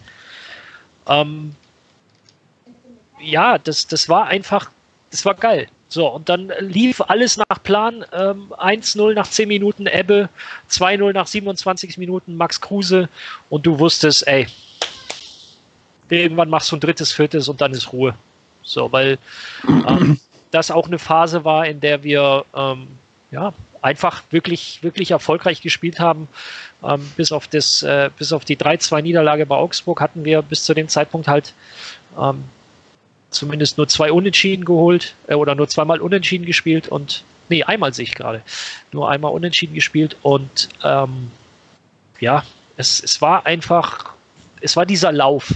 So, es war dieser Lauf, es war ein, ein, ein großes Selbstbewusstsein und äh, wir hatten jede Menge Spaß und ich weiß noch, als äh, Marcel Eger dann eingewechselt wurde, für den war das ja dann ähm, auch eine, eine schwierige Zeit, weil er genauso wie ich am Anfang auf der Bank saß, dann zwischendurch nur einmal spielen durfte, bis ich dann äh, mich im Prinzip da gefestigt habe neben, neben Fabio. Ähm, wurde eingewechselt und wir haben uns einfach für ihn gefreut, dass er da nochmal äh, oder dass er mal mehr als nur fünf Minuten bekommt. Äh, ich glaube, Egi hatte irgendwie, muss ich tatsächlich mal schauen, wann, aber äh, gar nicht, gar nicht mal so spät eingewechselt worden, ja, gut, 75. Und ähm, ja, das, das zeigte auch, und das war eine, eine, eine ehrliche Freude bei allen. Und Egi hatte auch richtig Bock. Hat dann ein bisschen gepennt beim 1 zu 5, aber das war dann. Zack. ah, nein, aber nein. Gleich Schelle verteilt. Nein, das, das klingt jetzt vielleicht komisch, aber das war, das war allen auch egal. Das war so, ey, scheiß drauf, Digga, ist egal, dann pennst du halt. Ja, und wir haben 5-1 gewonnen. Das war so, pff, läuft. Genau, und wenn wir mal ganz kurz auf die Tabelle gucken zu der Zeit, wir waren zwar vier Punkte hinter Lautern, aber umgekehrt auch vier Punkte vor Bielefeld und fünf vor Düsseldorf. Also es sah zu dem Zeitpunkt schon vorsichtig ganz okay aus. Also bei uns, ganz kurz zur Tabellensituation. Für uns ging es immer nur darum, ähm, in Schlagdistanz bleiben. Wir mussten gar nicht mit 24 Punkten vorne stehen. Klar, wäre schön. Aber wir wollten immer in Schlagdistanz bleiben bis zum Schluss. Das war das, ähm, das war das eigentliche Ziel. Weil wir in so einer Underdog-Rolle uns besser fühlen als als vorweg eilender Tabellenführer oder weil es halt wirklich egal Ja. war? Zum, zum einen das, zum anderen hatten wir, wir hatten zwar eine gewisse Qualität, aber nicht die Qualität, dass du am 28. Spieltag den, Klasse, äh, den, den äh, Aufstieg fix machst. Und deswegen ging es darum, einfach in der Spitzengruppe mit, mitzuschwimmen. Okay. Als nächstes folgte ein Heimspiel gegen Fürth. Wir sehen jetzt hier gerade noch die Tabelle. Also wir Zweiter, Fürth äh, 13. Zwar sechs Punkte Luft nach unten, aber halt trotzdem eher untere Tabellenhälfte, wenn nicht sogar unteres Drittel. Ähm, und dann sieht das auch noch ganz perfekt aus. Äh, trotzdem hat Philipp sich das rausgesucht, das Spiel, und möchte uns da mal mitnehmen auf die Reise. Ja, da lief man auf, immer noch mit der stark geschwellten Brust, würde ich sagen. Direkt das äh, 5-1 aus Koblenz noch mitgenommen. Ganz klar eine der stärksten Mannschaften der Liga. Und so trat man zwar in der ersten Halbzeit in dem Spiel nicht auf, ähm, ging trotzdem durch Taki 1-0 in Führung und machte dann eigentlich in der 66. mit dem 2-0 von Hennings alles klar. Ähm, Fürth fand bis dahin nicht im Spiel statt und äh, ein gewisser Sami Alagui brachte äh, die Fürther in der 82. erst wieder ran. Auch das war Aber auch das war Person an eher, der Stelle. Knorpelschaden im Knie habe ich gelesen. Sieht nicht gut aus Ach, für die Karriere. ah, gut. Oh, das hatte der dabei in, bei Hertha schon mal. Da klang das auch so, als wenn der, als wenn die Karriere irgendwie zu Ende geht. Also damals bei Hertha, als er bei Hertha war, der auch so ein Knorpelschaden. Ja, aber jetzt ist er 33. Das ähm, ist vielleicht nochmal was anderes. Egal. Also wir führten 2-0, Fürth hat nicht stattgefunden. Wir hatten die komplett im Griff. Der Kicker schreibt, ich habe das extra nochmal nachgeguckt, Gunisch hätte einen sehenswerten Treffer aus der Distanz machen können. Also es hätte, es Ah, war ein, sich ein, verguckt. ein unnormaler Tag und der sollte auch unnormal enden. Ähm, äh, in der 82. ist ein klassisches Allerweltstor, mit dem Alagui die Fürther wieder ranbrachte und danach fing man auf einmal an zu schwimmen und das war eigentlich ein bisschen komisch, weil die Fürth, wir waren die Mannschaft, die diese drei Punkte fest eingeplant hatte und sich die auch schon verdient hatte, die 82 Minuten vorher. Und die Fürther warfen gegen Ende nochmal alles nach vorne. Ich glaube, bei einer Ecke oder einem Freistoß äh, war der Torwart sogar schon mit vorne und während der Konter lief, weil der Ball abgefangen wurde, äh, wurde Naki geschickt, gewann den Zweikampf und netzte ein. Song 2 lief auch schon aus den Boxen. Äh, alle feierten und keiner bemerkte oder nur wenige bemerkten, dass der Linienrichter die Fahne gehoben hat. Ähm, ich habe mir das nochmal rausgesucht, weil ich feststellte, das Fußballregelbuch war nicht ganz auf meiner Seite. Ich habe nämlich überhaupt keine Ahnung gehabt zu dem Zeitpunkt, dass nicht ein Feldspieler und ein Torwart äh, zwischen Torauslinie und letztem Angreifer sein müssen, sondern dass äh, ein Feldspieler alleine da nicht langt. Und das halbe Stadion war sicherlich auch derselben Meinung, denn alle waren der Meinung, wir haben gerade das 3-1 gemacht und die drei Punkte nun endgültig im Sack. Und während diese Ungläubigkeit noch einzog im Stadion, dass das Spiel tatsächlich noch weiterläuft und es nur 2-1 steht, schossen die Fürther das 2-2 und die drei Punkte waren futsch. Das war ganz schön mies. Das war scheiße. Und ich weiß noch, dass ich damals schon mit den Fußballregeln, ich war noch lange nicht Schiedsrichter, aber ich war mit den Regeln so weit vertraut, dass mir das zwar klar war, aber in dieser Unübersichtlichkeit der Szene hast du da natürlich überhaupt nicht dran gedacht. Aber ich habe sehr schnell den Linienrichter gesehen und deswegen sofort erkannt, zählt nicht, während das ganze Stadion, also wahrscheinlich noch ein paar mehr, aber ich habe das zumindest erkannt und habe alle um mich rum angeschubst, hey, zählt nicht, zählt nicht, geht weiter, geht weiter. Ja, und dann war das Ding schon fast ich bin, drin ich bin wutentbrannt nach Hause und habe zu Hause sitzend den, jetzt muss ich mal kurz überlegen, wo habe ich das denn gesehen? Ich habe das im, im, in der Zusammenfassung, habe ich den Moderator, äh, den, den Kommentatoren noch angeschrien. Das, wie soll das denn Absatz gewesen sein? Weil er dann sagte, Naki leider aus klarer Abseitsstellung. Ich habe den vor dem Fernseher, habe ich den noch angeschrien und ähm, fing dann erst an, mich nochmal zu belesen. Also es war, ein sehr erniedrigender Moment für mich im Nachhinein. Und Weil, die drei Punkte waren, also das war. Um, das kurz nochmal zusammenzufassen, also von Leuten wie dir muss ich mir heutzutage Ahnungslosigkeit als TV-Experte vorwerfen lassen. Ja, aber bei, bei der Sohn wird mir das natürlich nie einfallen. Ralf, da du Innenverteidigung gespielt hast und trotzdem eine 2,5 bekommen hast, musst du ja bei der Situation wahrscheinlich jubelnd an der Eckfahne gestanden haben, sonst wärst du ja schuld. Weiß es tatsächlich nicht mehr. Also ich erinnere mich an, an eine sehr äh, turbulente Schlussphase, aber ich kann mich, kann mich jetzt an das Tor tatsächlich, und das passiert selten, ähm, weil normalerweise kann ich mich an, an sehr, sehr viele, fast alle Spiele erinnern, aber ähm, das habe ich, ich erinnere mich daran, dass wir kurz vor Schluss halt das Ding kassiert haben, dass wir eigentlich ein sicher geglaubtes Spiel auch aus der Hand gegeben haben. Das war auch übrigens das, was Holger Stanislawski in der Videoanalyse nach dem Spiel, sagen wir mal, leicht erzürnt hat. Ähm, und weil das Ding ist, du kannst natürlich, kannst du ein Spiel aus der Hand geben, du kannst auch verlieren.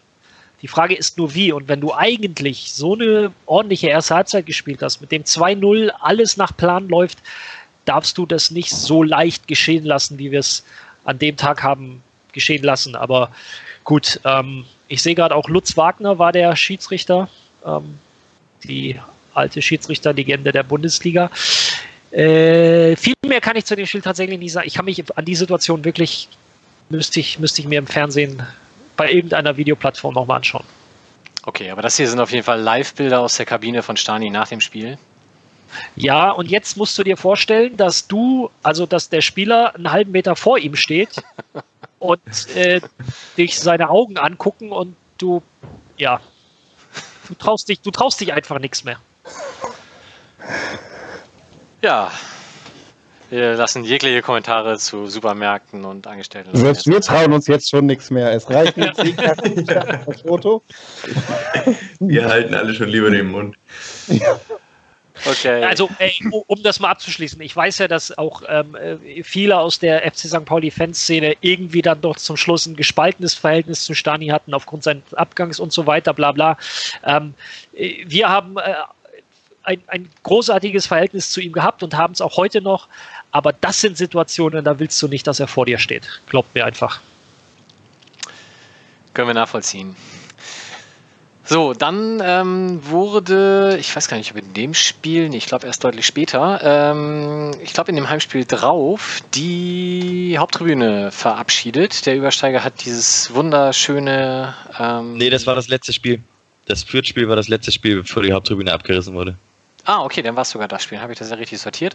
Ähm, da gab es dieses Cover mit äh, Leuten, die sich noch einmal auf der Haupttribüne in der Reihe 3 den wohlgeformten Hinternplatz sitzen können.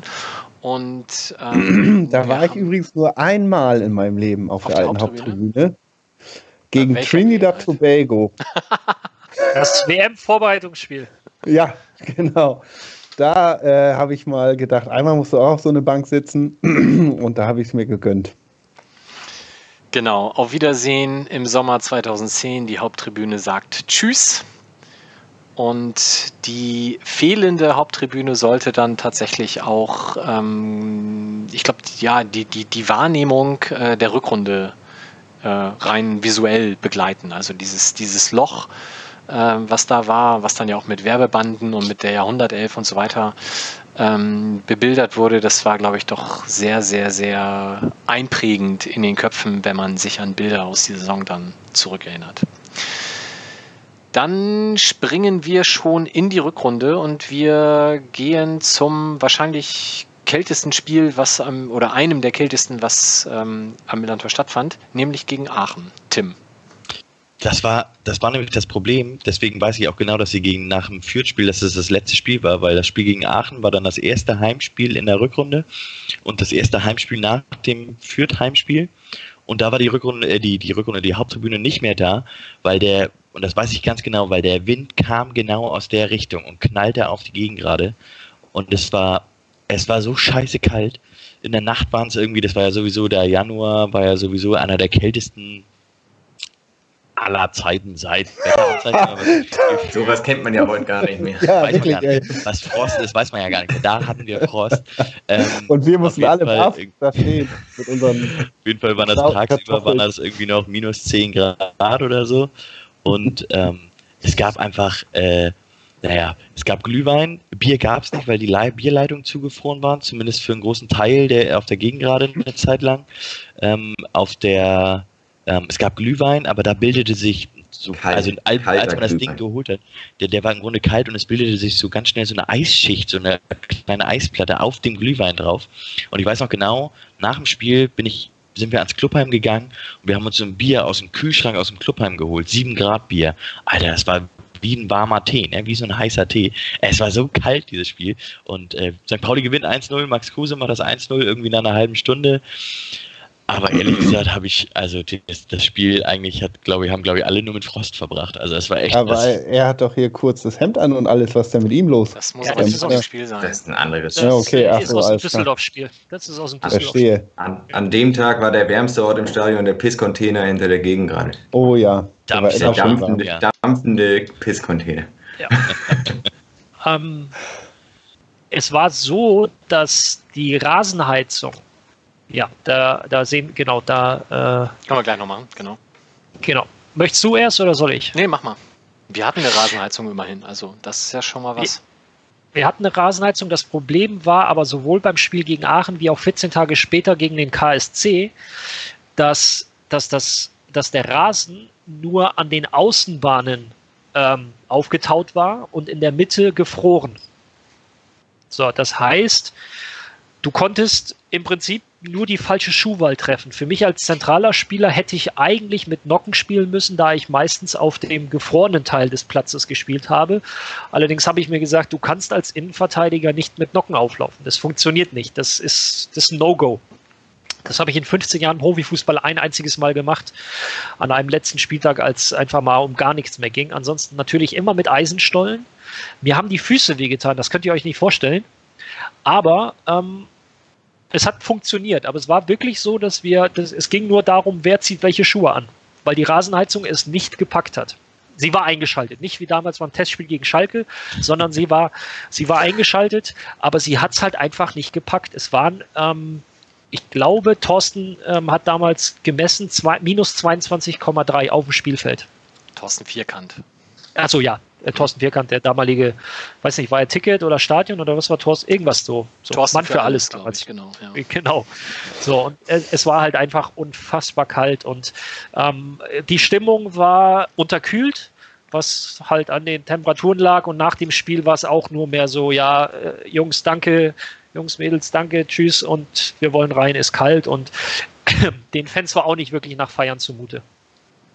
Genau, und das. Also aufgrund der Temperaturen. Der, der Temperaturen, genau. Und dieses hier ähm, ist jetzt das Foto von Rainer Wulff, erkennen sicherlich die meisten.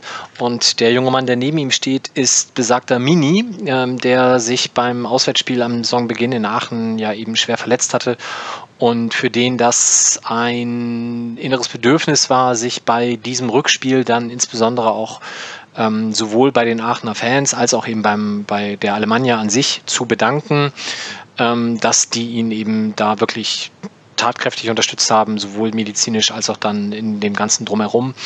Ähm, und dazu ist er dann eben da auf dem Feld gewesen mit Rainer Wolf, gab dieses Danke Aachen ähm, transparent und war, glaube ich, ähm, ja, für viele auch wirklich sehr ergreifend.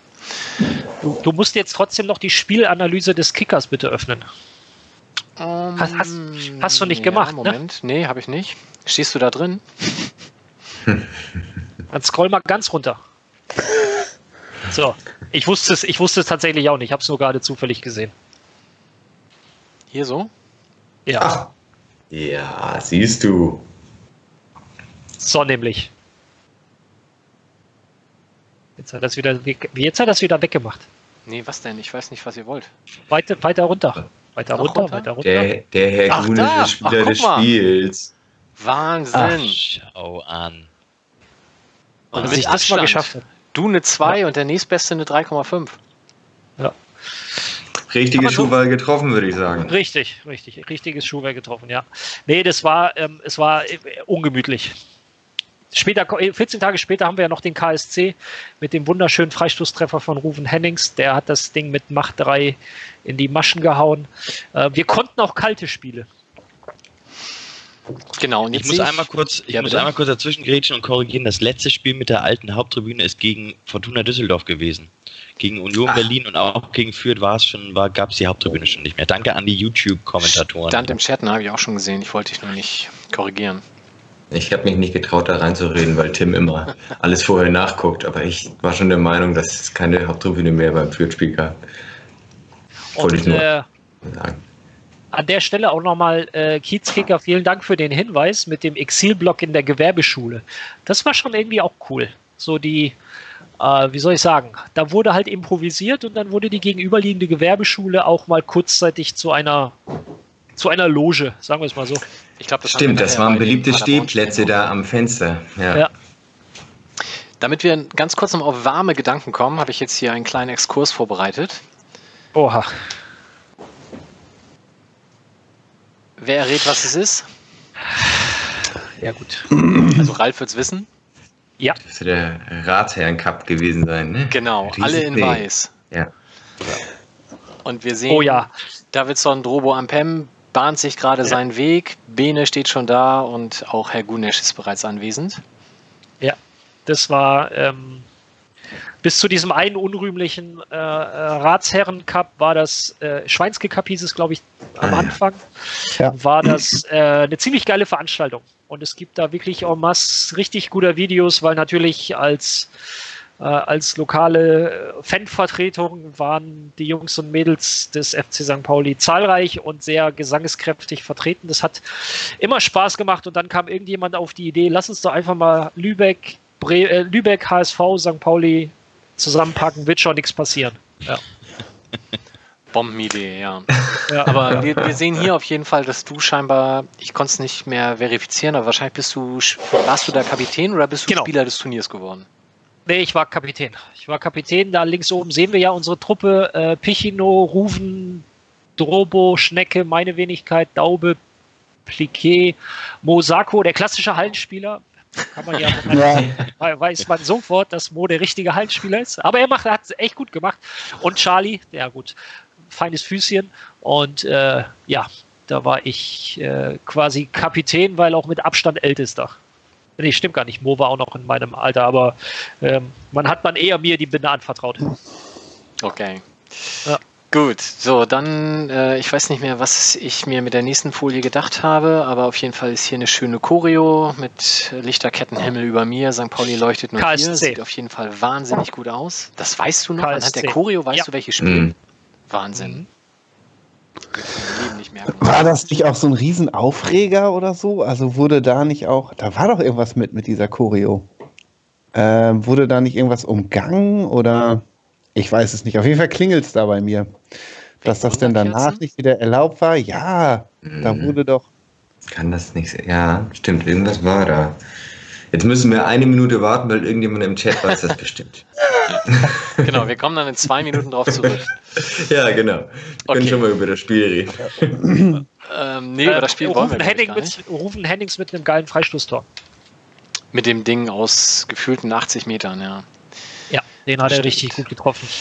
So, wir überspringen das 0-0 gegen Frankfurt, was ich auch als furchtbar schlecht und kalt erinnere. Ebenso äh, ein deprimierendes 0 zu 3 in Lautern, ein 0 zu 1 gegen Bielefeld. Das war also wieder so eine Serie innerhalb der Saison, die nicht wirklich ruhmreich war. Wir verloren dann auch noch bei 1860. Wer mich kennt, weiß, Ja. Niederlagen gegen 60 und Kaiserslautern sind die Pest, da habe ich richtig schlechte Laune.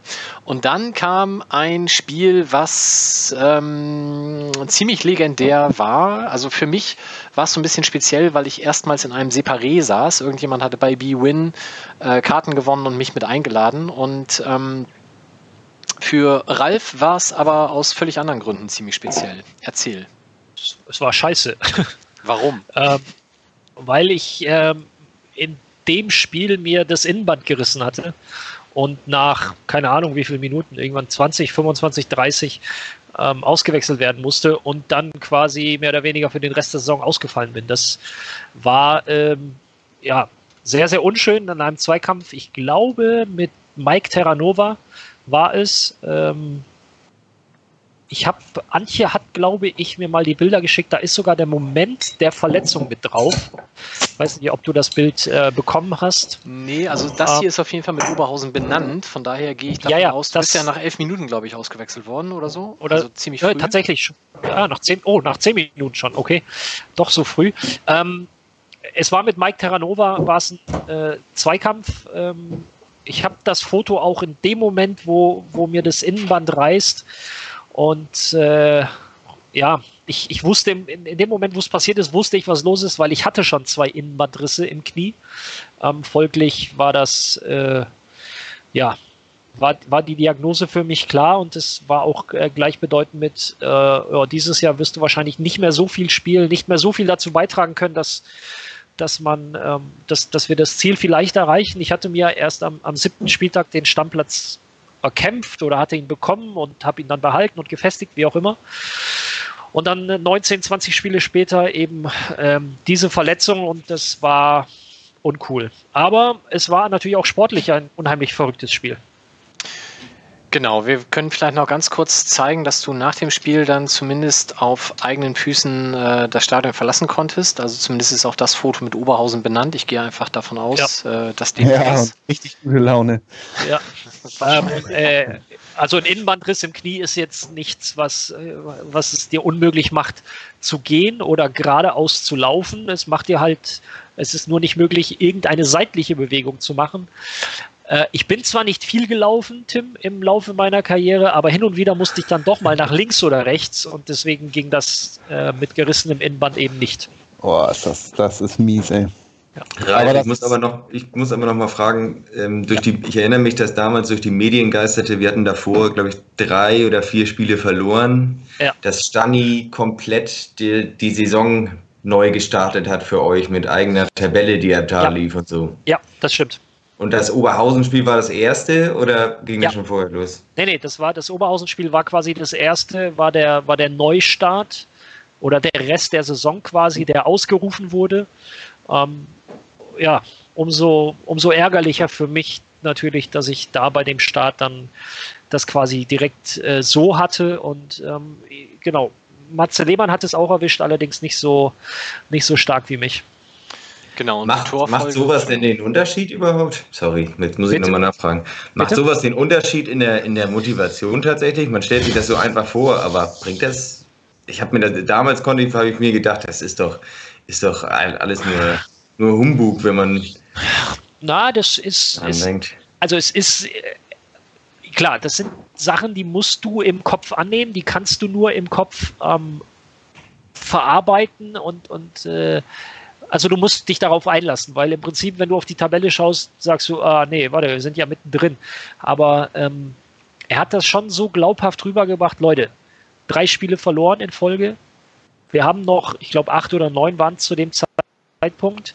Ähm, er hat es einfach sehr, sehr geschickt gemacht. Er ist, was Menschenführung angeht, habe ich von Stani sehr, sehr viel oder habe ich einen sehr, sehr, verspüre einen sehr großen Einfluss, habe auch sehr viel behalten.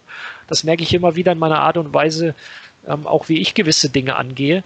Und ähm, er, er schafft es dir, das wirklich so glaubhaft zu vermitteln, dass du wirklich alles, was bisher war, im Prinzip beendest, beiseite legst und dich dann quasi was komplett Neuem widmest, ohne dich vom Alten beeinflussen zu lassen das ist jetzt, das klingt vielleicht, wenn ich das jetzt im Nachgang beschreibe, sehr schwierig. Du musst dir, musst dir auch vorstellen, ähm, in, in, im Laufe einer solchen Saison gibt es ja gewisse Dynamiken, die sich einfach entwickeln, die du von außen ganz, ganz schwer nachempfinden kannst. Mhm. Das sind, das sind ähm, auf, auf mentaler Ebene sind das ganz viele Wechselwirkungen, die auf, auf den einzelnen Spieler, auf Gruppen und auf die gesamte Gruppe äh, immer wieder einwirken, positiv wie negativ. Und das, das entwickelt sich. Also wenn du nicht mittendrin steckst, sondern nur an Spieltag 1 und an Spieltag 22 quasi Kontakt zu dieser Gruppe hast, fragst du dich einfach, ey, was ist mit, was ist mit der Gruppe von vor 20 Spieltagen, im Positiven wie im Negativen? Das kommt immer darauf an, wie es gelaufen ist. Und, und da hat er es geschafft, eben diese Wochen vorher, diese Negativen zu durchbrechen mit diesem Cut, um dann für die letzten Wochen nochmal so einen, so einen Impact zu geben. Gut. Hat er gut gemacht. Schauen wir uns dieses ja. Spiel trotzdem nochmal an von der Torfolge, nämlich wirklich der komplette Wahnsinn. Also fünfte Minute, Ebbers 1-0, 18. Stoppelkamp, da war Ralf dann schon draußen. Ähm, 2-1 Lehmann, 24. 2-2 Gordon, 31. Dann gehen wir in der zweiten Halbzeit in Führung durch Ochipka, 54. 74. Dann Bruns, vermeintlich alles klar mit dem 4 2, kriegen quasi im Gegenzug dann nochmal das 4 3 und wie es dann auch in der Überschrift steht, Boll beendet den Wahnsinn mit dem 5-3 und dann war das auch durch. Und wir beide, Ralf, haben uns dann nach dem Spiel nämlich noch in besagtem Separé getroffen, weil B-Win hat dann nach dem Spiel immer den Pokertisch aufgebaut und du hast mir dann geholfen, den Tisch zu gewinnen und ich durfte mit dem Pokerkoffer nach Hause gehen. Ja. Schön. So. Ja, Geschichten, die nur der Fußball schreibt. Absolut. Ich muss auch an der Stelle kurz mal den Chat grüßen, weil der Fanclub von Ralf und mir, die Feuchten Biber, ist stark vertreten. Sowohl Sandra als auch Sebastian sagen beide, dass das mit der Wunderkerzen-Choreo so richtig war. Da gab es nämlich wohl ein Verbot durch Hamburgs Feuerwehr, ergänzt Kiezkicker noch. Also das wird dann so gewesen sein und komischerweise hatten dann alle Wunderkerzen dabei, sagt Spadel. Genau. Gut, damit ähm, verlassen wir die sportliche Geschichte und kommen zu. Ach nee, das hatte ich noch. Entschuldigung. Boll beendet den Wahnsinn. Schönes Bild. Und dann kommen wir zu etwas, was die Fanszene des FC St. Pauli, glaube ich, ähnlich erschüttert hat, wie danach dann erst wieder das 0 zu 4 gegen den HSV, beziehungsweise die Begleitumstände da drumherum, nämlich das hier. Ähm, ich hole kurz aus. Es war so, dass, wie wir ja auch vorhin schon besprochen haben, die Beziehung mit dem FC Hansa Rostock äh, nie wirklich von gegenseitiger Liebe geprägt war, vorsichtig formuliert. Ähm, und es war jetzt so, dass Conny Littmann äh, versucht hatte, vor dem Spiel darauf hinzuwirken, dass das Gästekontingent von Hansa stark beschnitten wird. Ähm, 1900 wäre die eigentliche Zahl gewesen. Man hat sich irgendwie seitens beider Vereine darauf verständigt, dass man auf 1400 runtergeht und dann ähm, das ein bisschen besser auch trennen kann, beide Lager im Stadion, insbesondere nach den Geschehnissen des Hinspiels.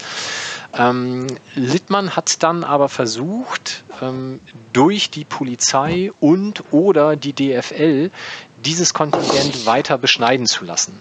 Die DFL hat sich dann öffentlich irgendwann ihm gegenüber ähm, geäußert oder ihn so ein bisschen bloßgestellt und gesagt, ja, also Littmann wollte, dass wir, die DFL, das Gästekontingent komplett verbieten. Das können wir aber gar nicht und das wollen wir auch nicht. Also wir haben ihm gesagt, die 500 muss er mindestens zur Verfügung stellen.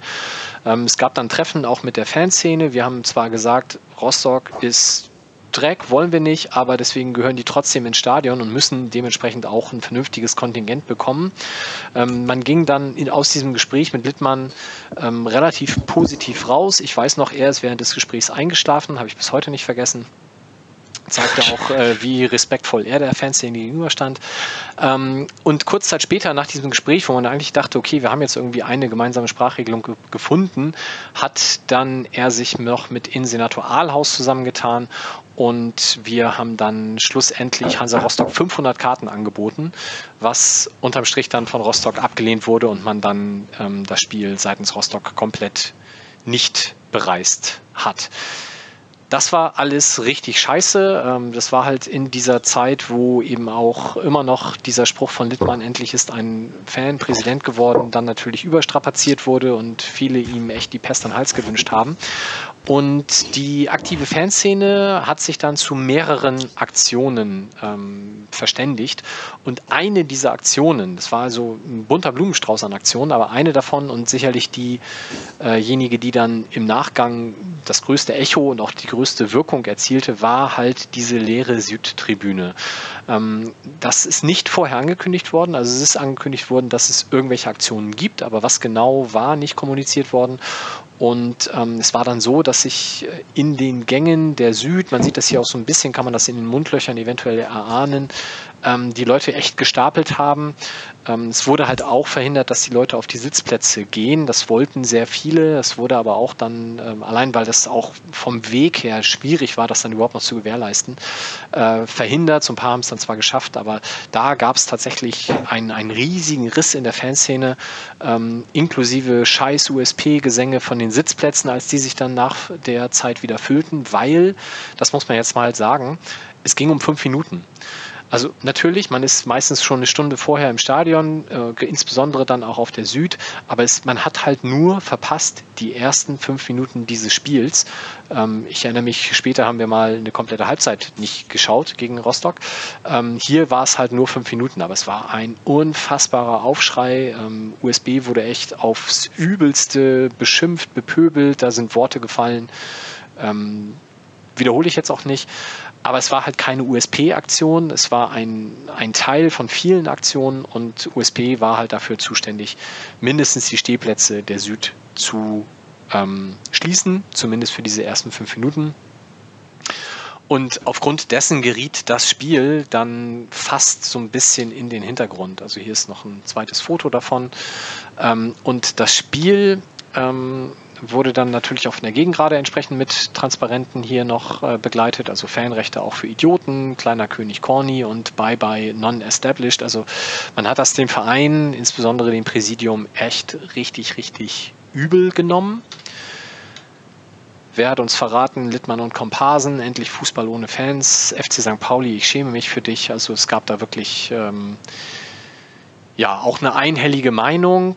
Ähm, und der Übersteiger hat dann dieses wunderbare Extrablatt rausgegeben, das Cornocchio Spezial mit einigen Zitaten. Aber unterm Strich stand, dass wir das Spiel dann gewonnen haben. Und äh, insbesondere, wer jetzt noch das äh, Hinspiel im Kopf hat, insbesondere für Dennis Nacki, war das natürlich äh, eine besondere Genugtuung. Und irgendwann eskalierte das Ganze dann. Wir haben hier den äh, Rostocker, Bild. fantastisches Bild, äh, Rostocker Kapitän Retov, der ein ziemlich übles, ja, Frustfaul, Revanchefaul an Dennis Nacki äh, auspackte. Der liegt hier noch im Hintergrund. Und dieses Foul alleine wäre schon eine, eine glatte rote Karte ohne Probleme gewesen. Daraufhin gab es dann halt auch Emotionen bei unseren Leuten, was man ja manchmal so ein bisschen vermisst. Ähm, Boll insbesondere ist dann halt auf Retov zu und daraufhin hat Retov ihn in bester Sidan Kopfstoßmanier niedergestreckt.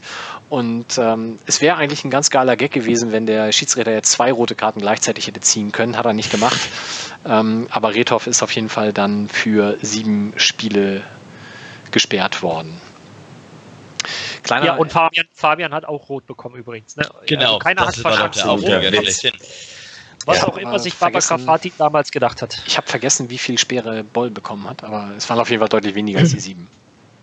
Er hat auf jeden Fall im Spiel darauf in Düsseldorf gefehlt. Und das tat weh. ja. Das tat weh und damit können wir. Achso, wollt ihr noch was ergänzen zu dem Spiel? Oder Ralf vielleicht auch?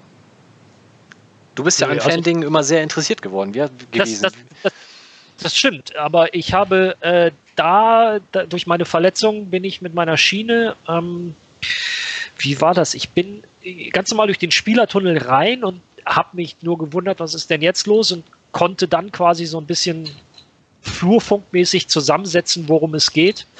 Ähm, war dann aber tatsächlich eher aufs Spielerische fokussiert und ähm, es war halt Hansa Rostock, aber die Umstände waren irgendwie besonders. Trotzdem galt es für uns in der Situation, zumindest während der 90 Minuten, ähm, ja, wir haben da, wir haben da halt ein großes Ziel ähm, und haben uns, das muss ich gestehen, du weißt, wir waren zum größten Teil immer sehr interessiert an Fanbelangen, äh, aber in der Situation wirklich sehr, sehr fokussiert auf das, was äh, uns sportlich erwartet. Okay. Ganz, ja, ganz komisches Spiel, auch wenn man mal überlegt, wie der Kontrast ist. Da spielt unsere Mannschaft, spielt um den Aufstieg mittlerweile im, im letzten Viertel der Saison, ist obendran, muss einen wichtigen Dreier zu Hause holen gegen ein Team, was gegen den Abstieg spielt. Und dass sich dann so eine Fanszene sogar noch einigermaßen oder zu, ein, zu größeren Teilen geschlossen für solche Fanbelange einsetzt in so einer Situation der Saison, in so einer Phase der Saison, das äh, fand ich schon erstaunlich. Das macht das auch so ein bisschen aus, aber es war eine ganz, ganz komische Stimmung an dem Tag. Ja, definitiv. Gut, und Boll war dann gesperrt und äh, Philipp sagte schon, der hat dann gefehlt im nächsten Spiel. Ja, ich wusste das ehrlich gesagt nicht mehr so richtig aus dem Kopf. Ich habe äh, mich nur noch mal im Vorgang zu, zu dieser Sendung äh, noch ein wenig belesen. Ähm, wir spielten nämlich am darauffolgenden Montag in Düsseldorf und das war ein ziemliches Topspiel damals. Düsseldorf hingen auch noch oben mit drin, die waren auf Platz 5. Ähm, die wollten einen Riesenschritt nach vorn machen und äh, ein paar Punkte auf uns gut machen. Das schafften sie leider an dem Tag auch. Ähm, wir hätten an dem Wochenende ähm, ganz gut äh, Punkte machen können, weil sowohl Augsburg als auch Fürth gepatzt hatten. Nee, Augsburg hatte gepatzt äh, gegen Fürth. Ähm, schafften es aber nicht, trotz der gnadenlosen Auswärtsstärke in dem Jahr, in Düsseldorf in der äh, riesigen, seelenlosen Turnhalle namens Esprit Arena damals äh, zumindest einen Punkt zu holen. Also es war ein ziemlich armseliges Spiel, ein ziemlich übler Montagskick. Ähm, und genau da fehlt nämlich einer wie Fabian Boll, der vielleicht einer müden Mannschaft da nochmal ein paar Impulse gibt, so doof das klingt. Ich erinnere mich, dass äh, ich saß damals im Fanladenbus mit einem gewissen Tim Eckstein, der hier auch äh, mit im Chat sitzt. der ich ist keine Erinnerung. Auch, der ist auf dem Rückweg in, äh, im Bus völlig eskaliert, hat sich mit verschiedenen anderen Mitfahrern angelegt, äh, weil er sehr, sehr deutlich machte, was er von der Mannschaft und von einigen Spielern aus der Mannschaft halten würde. Deshalb, also, das macht er aber sonst, sonst immer nur im Stillen zu Hause. Sonst ist er da immer ganz positiv gewesen. Aber das war ein Abend. Ähm, das war ziemlich übel. Ich habe mir das eigentlich nur rausgesucht, weil das waren zwei Spiele. Also, das war der 29. Spieltag und darauf folgte der 30. Spieltag. Und es waren zwei Spiele gegen direkte Konkurrenten. Und den Montag darauf, also genau sieben Tage später, hatten wir das Heimspiel gegen den FC Augsburg, wo wir ich dann wussten, da ging es dann wirklich um die Wurst. Das war das Spiel, was man sich schon Wochen vorher im Kalender fett angestrichen hatte. Am 30. Spieltag kommt Augsburg zu uns. Ähm, alles andere als eine schlechte Mannschaft damals. Die ähm, hatten mit Turk und Raphael vorne, Trainer von Trainer Jos Luhukai, ähm, hatten, äh, waren ziemlich schlagkräftig unterwegs und hatten nur noch einen Punkt ich glaube, die waren nur noch einen Punkt hinter uns. Ich habe die Tabelle jetzt nicht mehr ganz im Kopf. Ähm, aber die wollten natürlich an uns vorbeiziehen. Und ja, klar, in Düsseldorf haben wir das nochmal gemerkt. Montage sind immer richtig, richtig scheiße gewesen. Aber an dem Abend war eigentlich nur Sport 1 und DSF scheiße. Also das Spiel war richtiger Brustlöser, es war richtig, richtig gut. Es ging in der ersten Halbzeit hin und her. Augsburg war gar nicht so schlecht im Spiel.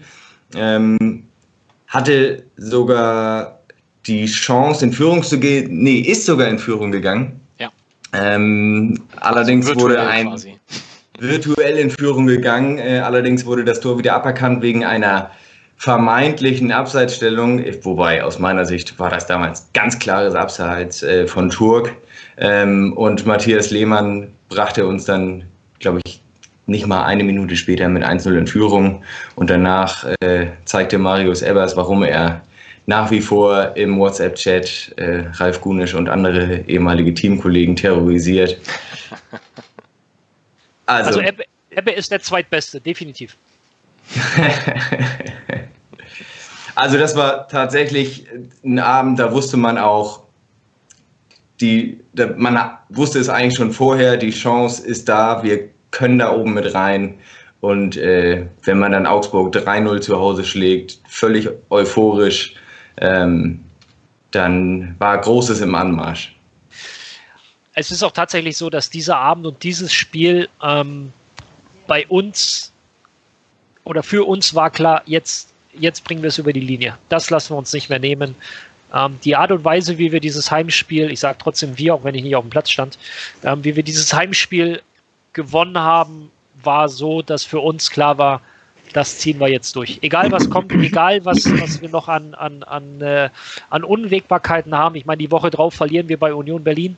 Aber ähm, das wollten wir uns nicht mehr nehmen lassen, weil wir uns halt mit dem Spiel natürlich vier Punkte Vorsprung erarbeitet haben. Und das war glücklicherweise dann äh, auch Gold wert. Ich habe das vorher noch nie gesehen und mir ist das jetzt erst bei diesen Fotos das erste Mal aufgefallen. Ebbe hat hier ein Das- das- Schweißband, wo drauf Das hat steht, We are the best. Das hattet ihr alle mit dem Spruch auch? Genau, äh, da steht noch was auf der Innenseite, aber das äh, kann ich jetzt an der Stelle, möchte ich das, möchte ich nicht verraten, was. Aber das hat Marius irgendwann im Laufe der Rückrunde, ich weiß nicht, also er hat es verteilt, ich glaube auch, das war von ihm initiiert. Ähm, das war ein Schweißband, das wir wirklich alle immer am, am Handgelenk getragen haben mit der Trikotnummer und innen war ein, ein Spruch ähm, drauf gedruckt. Äh, den einen Teil, ja, We are the best, den kannst du lesen und der Rest, der bleibt dann mannschaftsintern. I've been looking for freedom bestimmt. Ja, so ungefähr. Ich möchte noch mal kurz, ich erinnere mich daran, das eine Tor von Ebers, das war, ich weiß nicht mehr, ob es das 2-0 oder das 3-0 war, da kommt er halb links vom 16er, kommt er in Ballbesitz und behält den Ball gegen zwei Gegenspieler auf dem Weg zum Tor. Der müsste eigentlich, noch, im Nachhinein habe ich zu meinem Nebenmann gesagt, eigentlich hätte Ebers den Ball dreimal verlieren müssen auf dem Weg zum Tor und schafft das aber, sich gegen die Gegenspieler durchzusetzen und den reinzumachen, nur weil er mit breiter Brust da vor dem Tor steht und so selbstbewusst ist, dass er sagt, den lasse ich mir hier nicht wegnehmen, den Ball, den mache ich rein. Und das war ein richtig, richtig gutes Gefühl, äh, so einen Stürmer zu haben an dem Abend. Und äh, so konnte es weitergehen. Das war richtig, also das ist mir mega gut im, in Erinnerung geblieben. Außer, dass es Montag war. Genau, äh, Montag, gutes Stichwort, ne? Montag in Düsseldorf, Montag, Montag zu Hause, Montag in Düsseldorf, das Auswärtsspiel. Ähm, was ich da äh, noch zu sagen wollte, ist, weil du es auch gesagt hast, gegen Rostock dann zu Hause in der Situation so ein klares Protestzeichen zu machen. Wir haben, sind Montag nach Düsseldorf gefahren und haben da auch die ersten 20 Minuten komplett geschwiegen. Ne? Das führte damals auch im Fanblog vor allem von den äh, Mitfahrern, die nicht aus Hamburg kamen, sondern dann aus, aus, aus westlichen Regionen Deutschlands, die dann ähm, im Gästeblock waren, führte das zu einigen Diskussionen. Hier, was soll denn das? Hier, ich fahre hier so und so viele Stunden hin, nur um dann zu schweigen im Block. Aber der Protest gegen die Montagsspiele, der war halt selbst in solchen Situationen, war, wurde das halt immer noch durchgezogen. Das äh, ja, wie gesagt, führte zu besonders, also zu erheblichen Diskussionen im Blog. Ähm, ich bin dann eher zum Bierstand gegangen, vor allem bei diesem Düsseldorf-Spiel. Ähm, und äh, war aber auch dann auch gegen Augsburg, das ja auch dann noch ein Montagsspiel war, ähm, war das auch ziemlich ähm, relevant immer noch und war ziemlich prominent, ähm, dieser Protest gegen die Montagsspiele. Und wie gesagt, Düsseldorf, Augsburg, das waren echt zwei Spiele, da ging es echt um alles. Ne? Vor allem Augsburg, das war tatsächlich echt dieser Meilenstein, das, ähm, du sagtest das schon, Ralf, das hat man, glaube ich, auch in der gesamten Fanszene irgendwie so wahrgenommen, dass das jetzt dieses eine Spiel ist, auf das man im Grunde 30, 29 Spieltage hingearbeitet hat, dass man in diesen Moment reinkommt und jetzt hat man eben diese Chance und danach war eigentlich irgendwie klar, jetzt, jetzt kriegen wir das auch hin, so, ne? Es war ja auch von der Tabellenkonstellation halt wirklich äh, das vielbeschworene Sechs-Punkte-Spiel. Ne? Wir hätten halt den Abstand vergrößern können, beziehungsweise haben das getan. Wenn wir das verloren hätten, wären wir halt auf dem Relegationsplatz gewesen. Düsseldorf wäre auch schon wieder in Schlagweite. Also das, das war halt äh, wirklich wichtig. Und wer die Podcast-Sendung mit Andreas Rettich gehört hat, der weiß halt noch ganz genau, Andreas Rettich ist bis heute noch angepisst, weil dieses Tor von Michael Turk halt im Leben kein Abseits war. Und ähm, mit 1-0 Führung für Augsburg wäre das Spiel halt logischerweise anders gelaufen. Also das äh, hat sicherlich uns da sehr in die Karten gespielt. Aber dann in der Woche drauf mit der dann jetzt geänderten Konstellation, ich nehme das Spiel dann mal mit rein, wenn mein Browser noch mit mir redet heute. Macht er nicht, macht er jetzt langsam. Ähm, sind wir zur Union gefahren. Union hatte hier bei noch vier Spielen sechs Punkte Vorsprung vom Abstieg, also brauchte noch so die letzten Punkte, um drin zu bleiben. Und Tim und Wilko haben sich dieses Spiel rausgesucht. Erzählt. Wilko darf anfangen. Das war da. Hast du gesagt? Ähm, Union auswärts. Ja, auch da wieder. Ähm, ist mir so in Erinnerung geblieben, weil ich sehr lange dort in Berlin war, den Tag, äh, sogar mit der Nacht davor. Und äh, auch da dachte ich, äh, wir sind Freunde, waren wir dann aber gar nicht, weil in Union Berlin. Du warst schon so ein bisschen naiv, so naiv. Zeit, ne? Das ist echt schlimm. nee, ich hatte auch viele Berliner Freunde und so. Also es war, also ich, ich persönlich war beliebt, aber dann in Masse dann nicht mehr. Ähm, und habe da immer noch auch gedacht, ähm, man ja, tatsächlich auch, man geht zu Freunden, ähm, aber dem war dann nicht so. Ähm, trotzdem musste ich natürlich damals unbedingt in dieses Stadion in der Saison. Da habe ich eigentlich auch ganz viele auch äh, FSV Frankfurt mitgenommen und so. Ähm, weil ich tatsächlich ernsthaft Angst hatte, ich komme so schnell nicht wieder in Zweitligastadien. du warst halt sehr naiv, wir sagten das schon. Nein, ich bin einfach, äh, wie habe ich neulich im Radio gehört, Optimist bis zur Verblödung. Ähm. Ja, könnt ihr alle schon, so, also, ja, alle, alle stumm. Entschuldigung. Erzähl nochmal, es war scheiße, wir haben das Tor recht spät bekommen. ja, genau.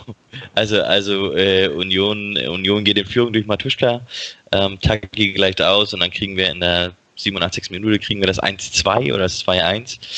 Ähm, ich habe, ich meine, das ist total doof. Ich war diese, in der Saison war ich tatsächlich, ich glaube, dreimal auswärts in Bielefeld 1-0 verloren, in Düsseldorf 1-0 verloren, bei Union 2-1 verloren.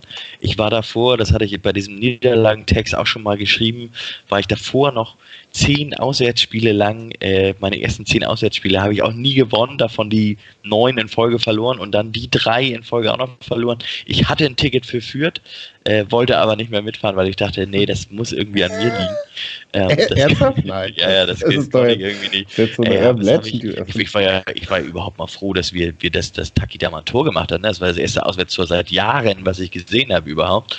Und ähm, da hatte ich echt gedacht, so ja, wenn wir schon ein Tor machen, so, ne, dann muss das jetzt passen, so, aber ähm, das ging schon damit los, ey, zur Halbzeit steht es 1-1 und man denkt, ja, alles gut, war auch frühlingshaftes Wetter und so, dann kommst du zum Bierstand und dann ist das Bier alle im Gästeblock.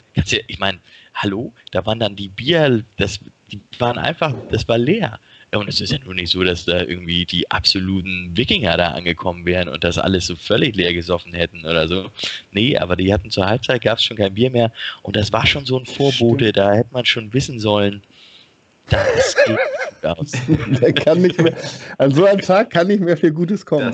Das, das Ding stinkt heute. Ja, genau. Irgendwas stimmt hier nicht. Du. Und dann haben da alle ihre Cola getrunken und dann haben sie alle das. Nee. Genau. Und dann haben wir da 2-1 verloren. Und da, äh, ja, das tat ganz schön weh. Also klar, Augsburg davor irgendwie 3-0 gewonnen und man hat gedacht, so jetzt, jetzt knallen wir Union auch weg und dann hauen wir, dann ziehen wir das irgendwie durch. Aber das äh, war schon echt. Äh, ja. Trotzdem alte Försterei, wunderschönes Stadion, ne? Also das. Ja, Äh, genau. Aber danach war ich trotzdem nie wieder da. Das reicht mir. Nee, ich auch nicht. Das war schon sehr traumatisch, aber es, also vor allem, weil ich mir immer so Sorgen war, dass das Bier, da gibt es kein Bier. Also bei Union gibt es kein Bier, das ist ja alle. Bist du denn die letzten Spiele noch dann mit auswärts mitgereist, Ralf, oder hast du dich auf die Reha konzentriert? Nee, da bin ich mitgereist. Also ich war auch ähm, in Berlin. Jetzt muss ich tatsächlich nachher mal kontrollieren, ob ich das in meiner App auch eingetragen habe. Ähm, ich war vor Ort und äh, bin relativ missmutig ähm, ja, wieder zurückgefahren. Ich war, ich war privat gefahren, hatte da noch äh, einen Kumpel aus der Fanszene mitgenommen und ähm, ja, habe dann auf die Tabelle geguckt und habe gedacht, ja, da ist wieder nur ein Punkt. Aber jetzt kommt ja Koblenz. Ich habe mir das gewünscht.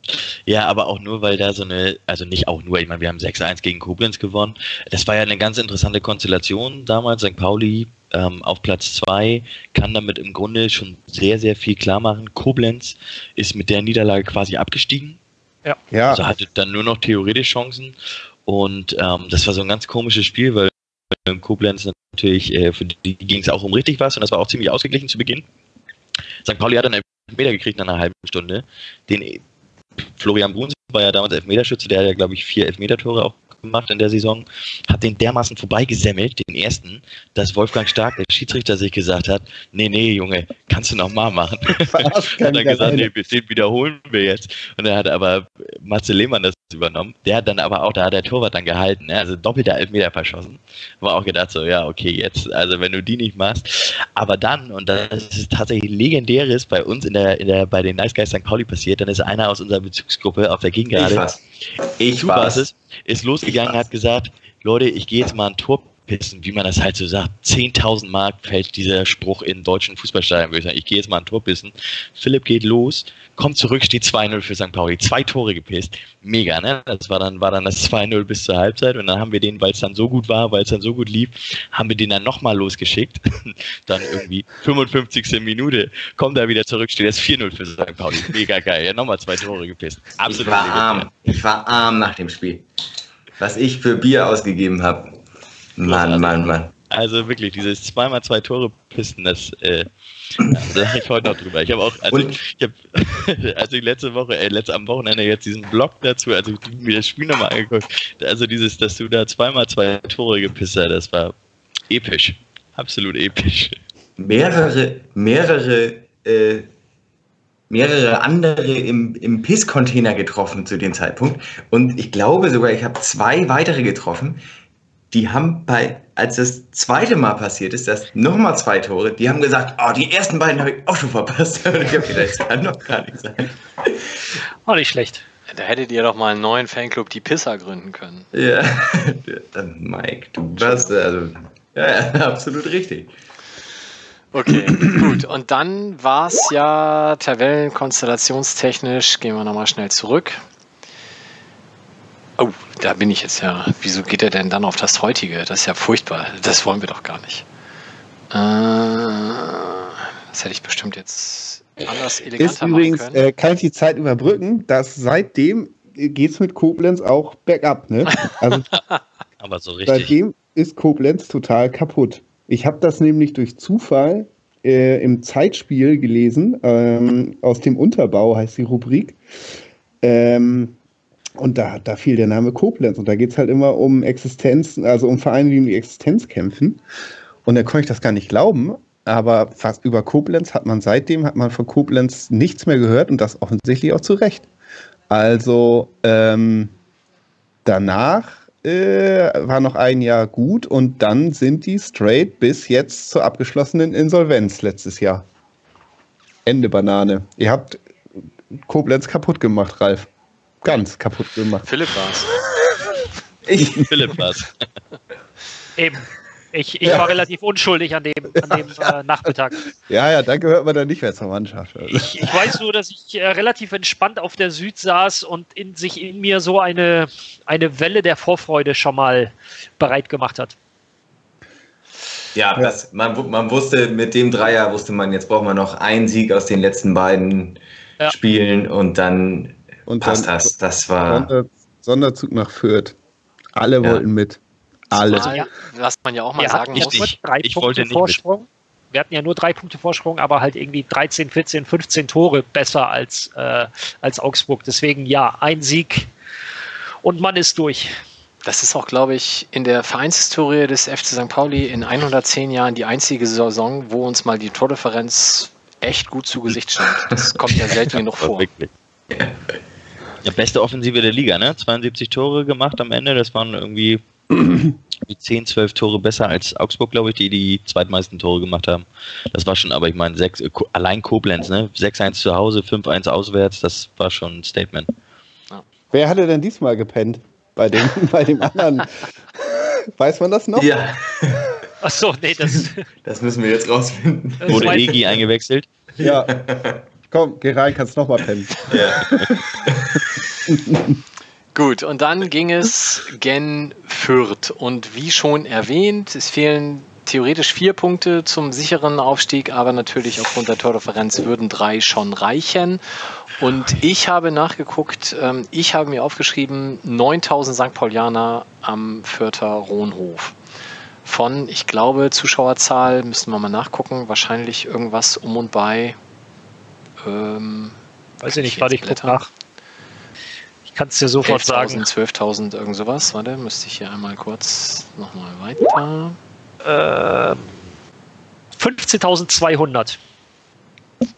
Genau, also dann sind es Pi mal Daumen 5.000, 6.000, die ähm, da das mit Braun-Weiß hielten.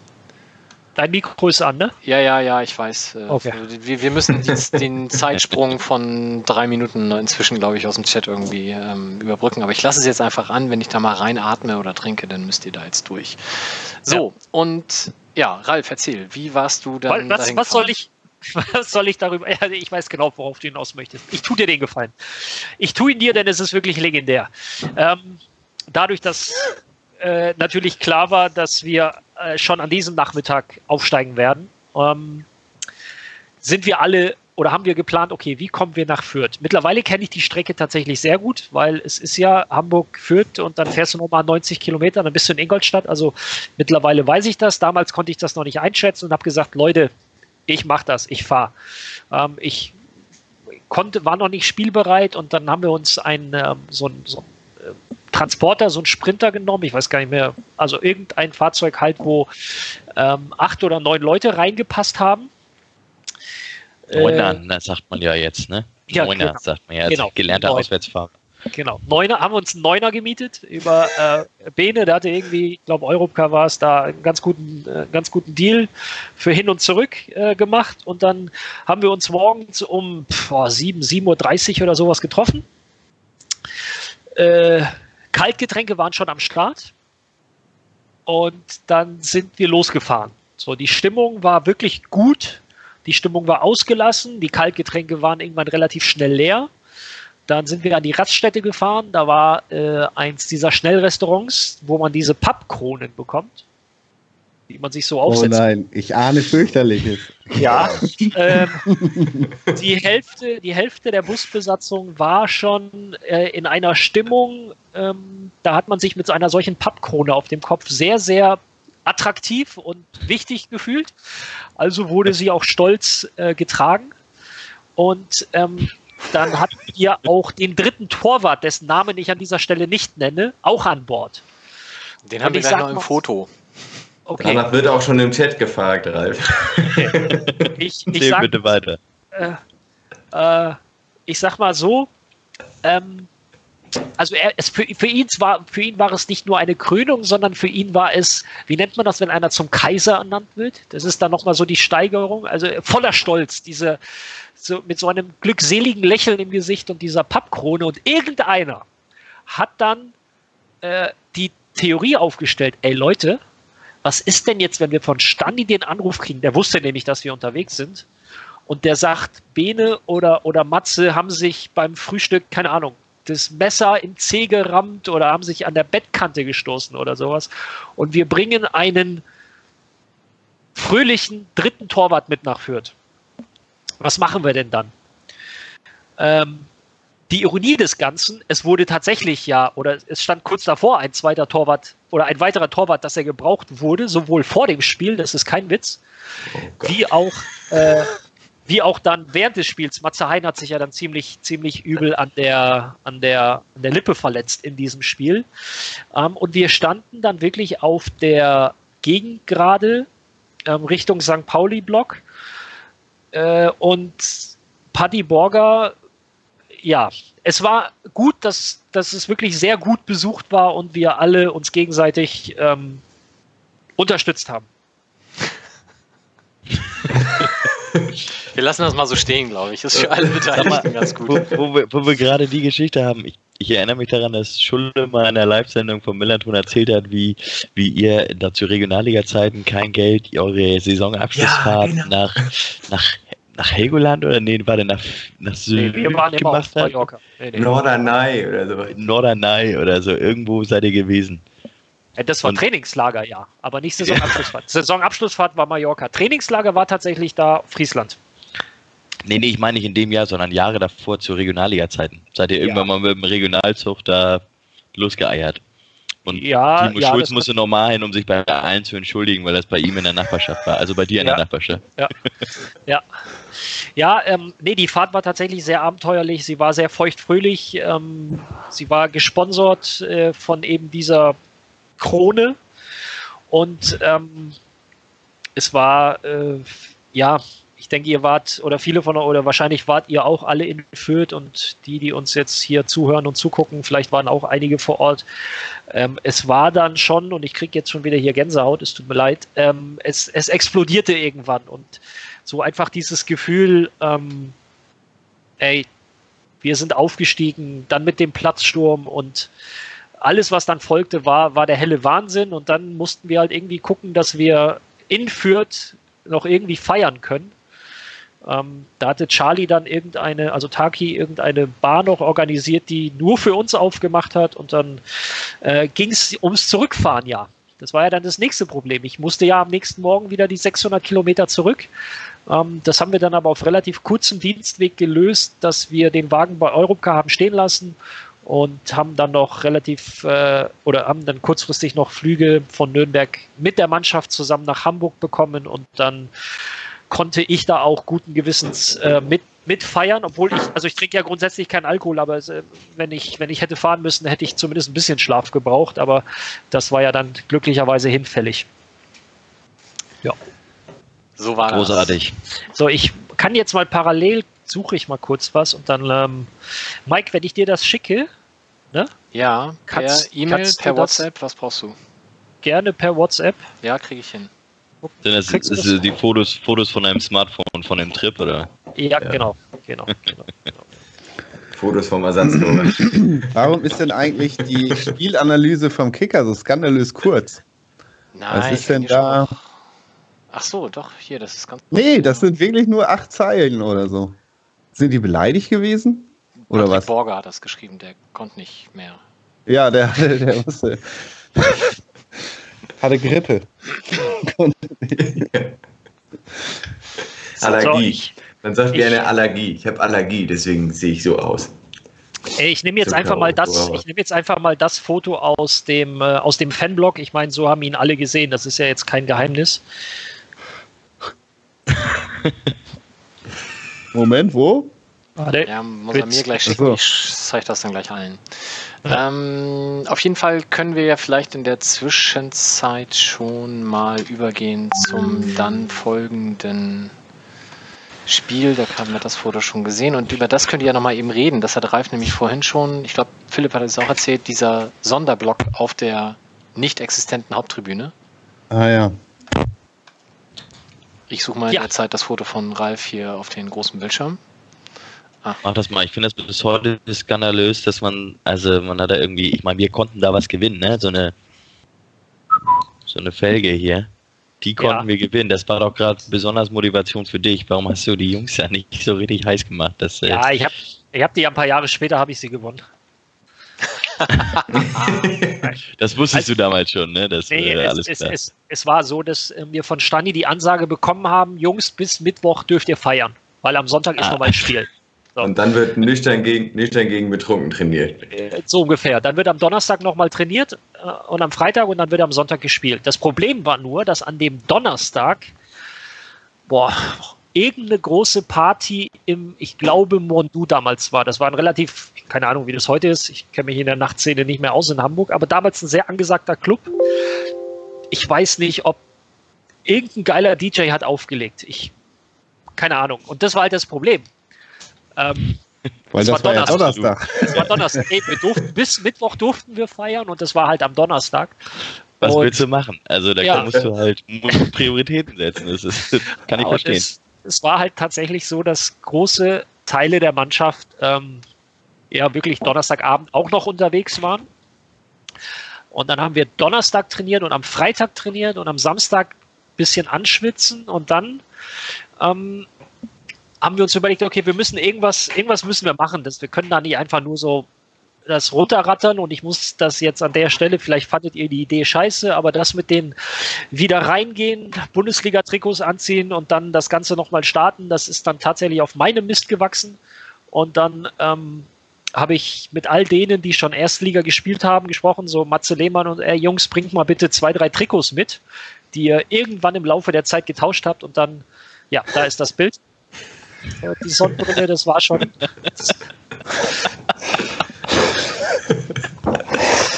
völlig, Oh, will, völlig willenloser Blick. Er trinkt bestimmt gerade Apfelschorle. Ja, Ja, genau. was? Ach, Herr Jemine. Naja, Naja, wir, wir, wir haben uns halt gefreut an dem Nachmittag. Ja. So. Und ähm, ich habe jetzt auch das Bild gewählt, weil es ist aus dem Fanblog. Das heißt, dass ich verrate hier keine, das keine Internas-Party, sondern das war halt so. Und ähm, ja, zurück zu Paderborn und dann haben wir uns halt äh, eben diese kleine Geschichte fürs Paderborn-Spiel überlegt. Aber, und das war auch klar, und da, Mike, da gebe ich dir vollkommen recht, ähm, für uns war schon das Ziel, wirklich diese Felge zu gewinnen. Also diese Radkappe. Ähm, auch wenn die Vorbereitung vielleicht nicht unbedingt darauf schließen ließ, aber so wie wir das Spiel angenommen haben, gerade in der ersten Halbzeit, denke ich, kann man uns da auch keine ähm, nichts Negatives vorwerfen. Das war schon ein, ein vernünftiges Spiel. Nach hinten raus haben dann vielleicht zwei, drei Prozentpunkte Kraft gefehlt, ja. Aber insgesamt war es, äh, denke ich, ein, ein sehr, sehr schöner Nachmittag. Genau, also diese verlorene Felge, da bin ich echt, genau wie Tim, immer noch sauer, aber gut, das äh, ist dann halt so. Ich kann euch versprechen, die haben wir nicht schon unter der Woche abgehakt. Also wir haben schon ab Freitag war wirklich Vorbereitung aufs Spiel mit vernünftig Essen und Schlafen und alles. Ähm, eigentlich schon ab Donnerstag, so lang ging das nämlich Donnerstagabend nicht. Aber ähm, ja, es, es, es war dann ein Spiel gegen Paderborn. Ich meine, Paderborn waren jetzt auch keine Vollblinden, die sind zum Schluss halt Fünfter geworden. Und ähm, Wir Ja. sehen ja auch, wer damit auflief.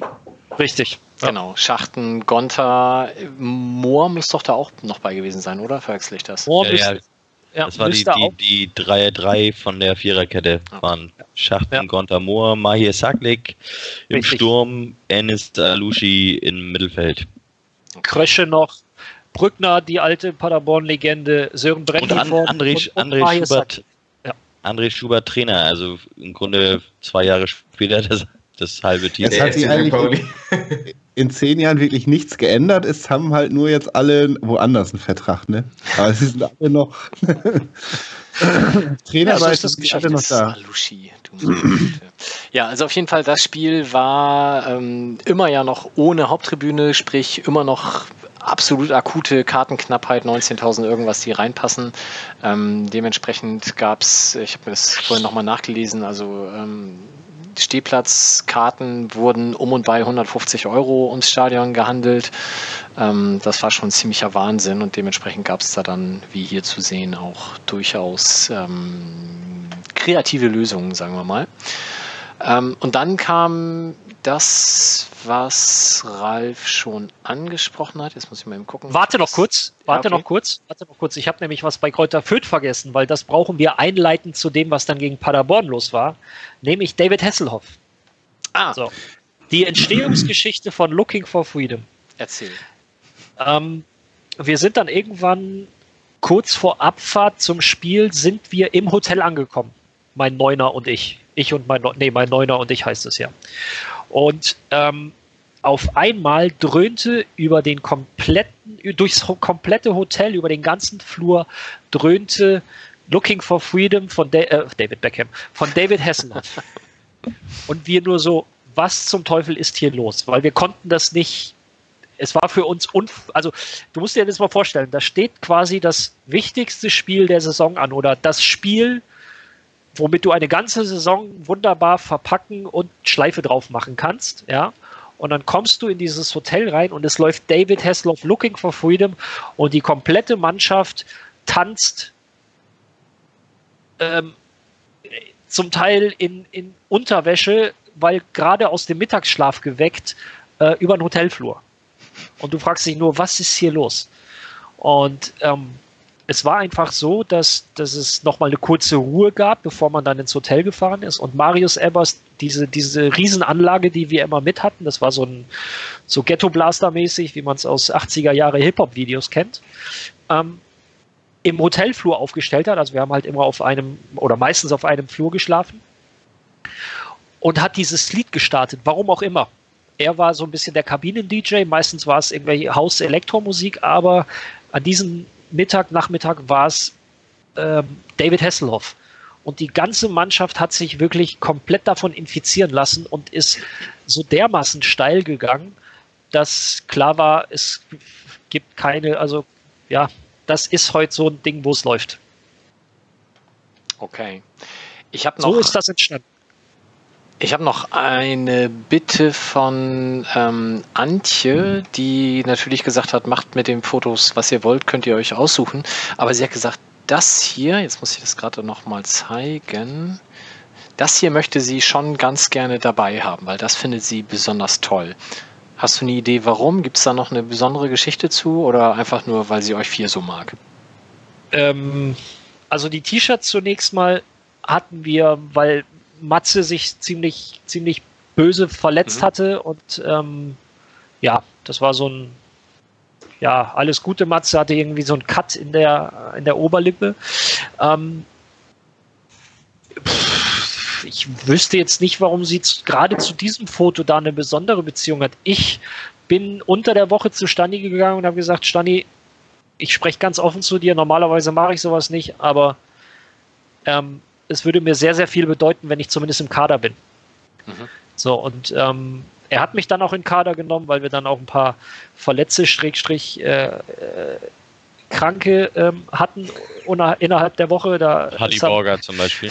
nee, der war auch im Kader. der war im Kader. Das, nee, Matze Hein war nicht im Kader. Das, die, die Woche haben nicht alle so ganz unbeschadet überstanden. Deswegen hat Stani mich da in den, in den Kader genommen. Ähm, war wieder, ich war wieder spielbereit. Das äh, war tatsächlich für mich persönlich eine ganz, ganz wichtige Sache.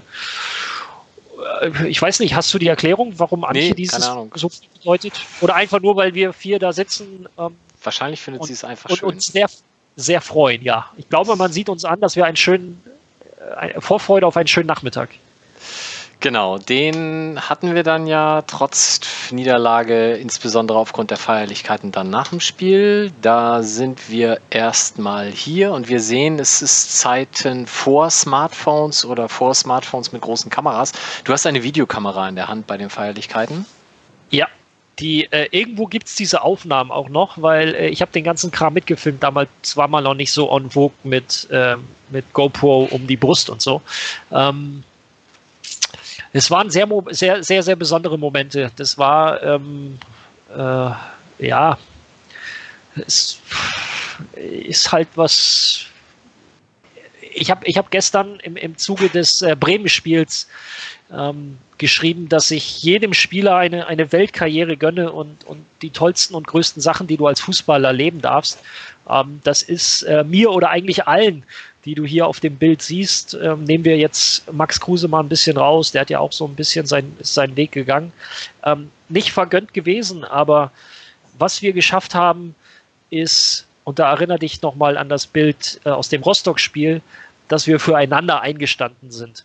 Und ähm, das sind so Momente, Erlebnisse, die, ähm, ja, die einem nochmal vor Augen führen, dass wir da was ziemlich Geiles geleistet haben. Und deswegen, ähm, ja, äh, hatten wir sehr viel Spaß das Jahr über. Das war wirklich hart, aber ähm, es hat sich letztendlich ausbezahlt. Und ich möchte noch nicht abschließen, aber schon mal jetzt so ein bisschen rund machen.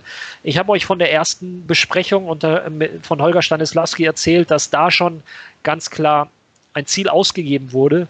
Und in der ersten Besprechung hat er einen Satz gesagt, den ähm, merke ich mir heute noch und den sage ich auch heute noch vielen, vielen Spielern, ähm, die noch lernen müssen, wie weit der Weg ist und wie viel Arbeit dahinter steckt. Er hat nämlich gesagt, Leute, er hat so ein bisschen erzählt, worauf es jetzt in der Vorbereitung ankommt und dann wird es Schweineeinheiten geben und ähm, das wussten wir alles. Und dann hat er den Satz gesagt, Leute, ich kann euch nicht versprechen, dass es leicht wird, aber ich kann euch versprechen, dass es sich lohnt. Und allerspätestens an dem Nachmittag in Pader oder gegen Paderborn wussten wir alle, jeder Dreckslauf im Niendorfer Gehege um dieses 1080 Meter lange Gehege ähm, hat sich gelohnt. Du weißt weil es bis auf den letzten Meter genau, ne? Ich weiß es tatsächlich. Die Runde, die wir gelaufen sind, ist genau 1080 Meter. Ähm, 1000 Meter Läufe, 80 Meter zum Auslaufen und wieder 1000. Ähm, ich kenne ich kenn jeden Baum, ich kenne kenn jede Hecke. Es gibt keine Abkürzung, weil es halt wirklich komplett den Zaun entlang in diesem Gehege ist. Das heißt, du hast keine Möglichkeit, außer du springst über den zwei Meter hohen Zaun, läufst durch die Rehe durch, aber vergiss es. Das funktioniert nicht. Ähm, haben wir alles bis zum Erbrechen durchexerziert und ähm, dann gegen Paderborn mit der Euphorie, mit dem Feiern wussten wir, es war hart, aber es hat sich gelohnt. Ja, und gefeiert wurde dann. Ähm, es war, ich, ich, ich meine mich zu erinnern, dass ihr schon vor dem Spiel gesagt habt, nicht wundern, wir werden nach dem Spiel zwar kurz feiern, aber wir gehen dann mal kurz raus und kommen dann aber gleich wieder. Also nicht böse pfeifen, Richtig. weil wir uns verpissen oder so. Genau, ähm, genau. Und wir haben halt überlegt, was machst du? So, das mit den, das mit den Trikots, wie schon gesagt, das ist so ein bisschen, das war so mein, mein, meine Idee des Ganzen. Ähm, Leute, lasst uns eine Mannschaft St. Pauli, eine Mannschaft äh, Bundesliga aufstellen. Ähm, aber wie verkaufen wir das den Fans? Weil wir natürlich mit einem Platzsturm gerechnet haben. Mhm. Ähm, den gab es ja auch schon in Fürth und haben dann gesagt, okay, wir müssen das von vornherein kommunizieren. Leute, vertraut uns einfach, wir haben uns was überlegt, aber das funktioniert nur, wenn ihr den Platz nicht stürmt. Und ähm, danke nochmal, dass ich äh, dran gehalten wurde. Ja und, ja, und, ich glaube, es wäre sehr schade gewesen, wenn nicht, weil es war tatsächlich großartig. Ähm, ja, du hast das eben Fall. so ein bisschen äh, einleitend gesagt mit, vielleicht fandet ihr das gar nicht so cool. Gab es da irgendwie danach Leute, die das doof fanden? Nee, nee, das nicht. Ähm, aber es, es, es war, also äh, so ein Platzsturm ist halt schon geil. So, das mhm. muss man ja klar sagen. Und ich glaube, das ist auch für die, für die Zuschauer und Zuschauerinnen eine geile Sache, wenn du dann so deinen Emotionen auch wortwörtlich freien Lauf lassen kannst. Ähm, deswegen gab es da schon halt Diskussionen bei uns intern, okay, können wir das überhaupt machen? Kriegen wir das mit unseren Fans, die ja besonders gut auf Anweisungen reagieren, äh, hin? Ja. Oder ähm, ja, ähm, wie, wie machen wir das? Aber dann haben wir das in der Kommunikation, denke ich, im Vorwege mit Stadionsprecher und dann, ich glaube, ähm, Rainer oder Dagi, wer auch immer das war, direkt nach dem Spiel.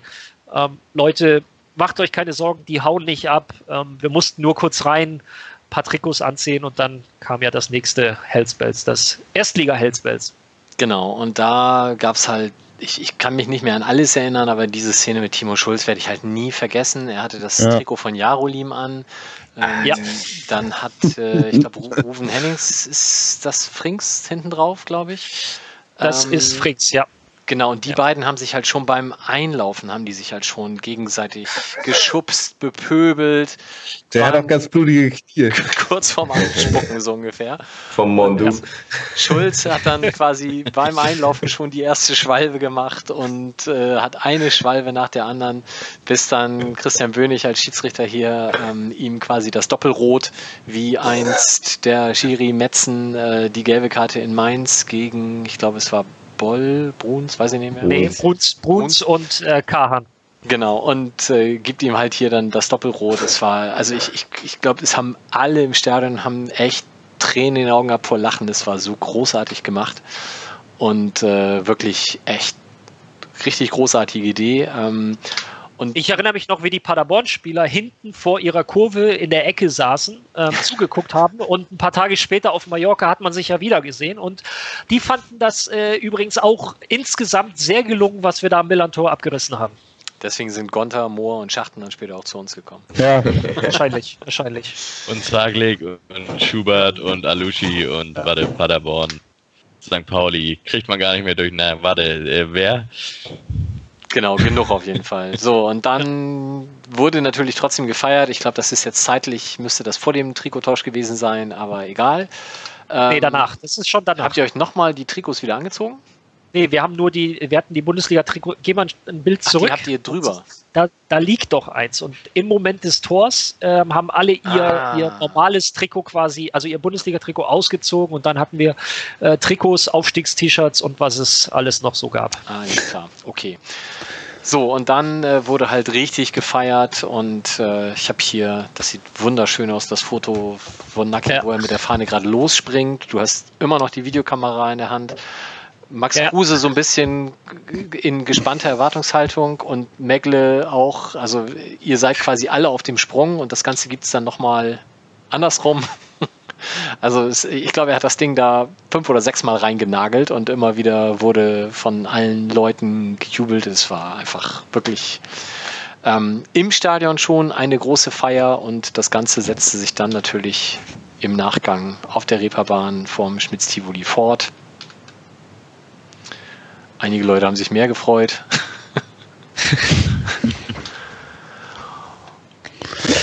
ja, das war schon, ähm, es war schon, also jetzt auch, wenn man, wenn man die Bilder noch sieht, ich habe natürlich genau davon, ähm, habe ich glaube ich auch bei, bei Facebook eben noch eins hochgeladen, ähm, wenn du dann auf diesem Balkon stehst und siehst halt einfach diese, diese Massen an Menschen, dann ist das im Prinzip genau das, wovon gerade Truller und Stanni und, und quasi alle, die schon ewig bei diesem Verein sind und auch ganz andere Zeiten mitgemacht haben, auch positive Zeiten, immer erzählt haben.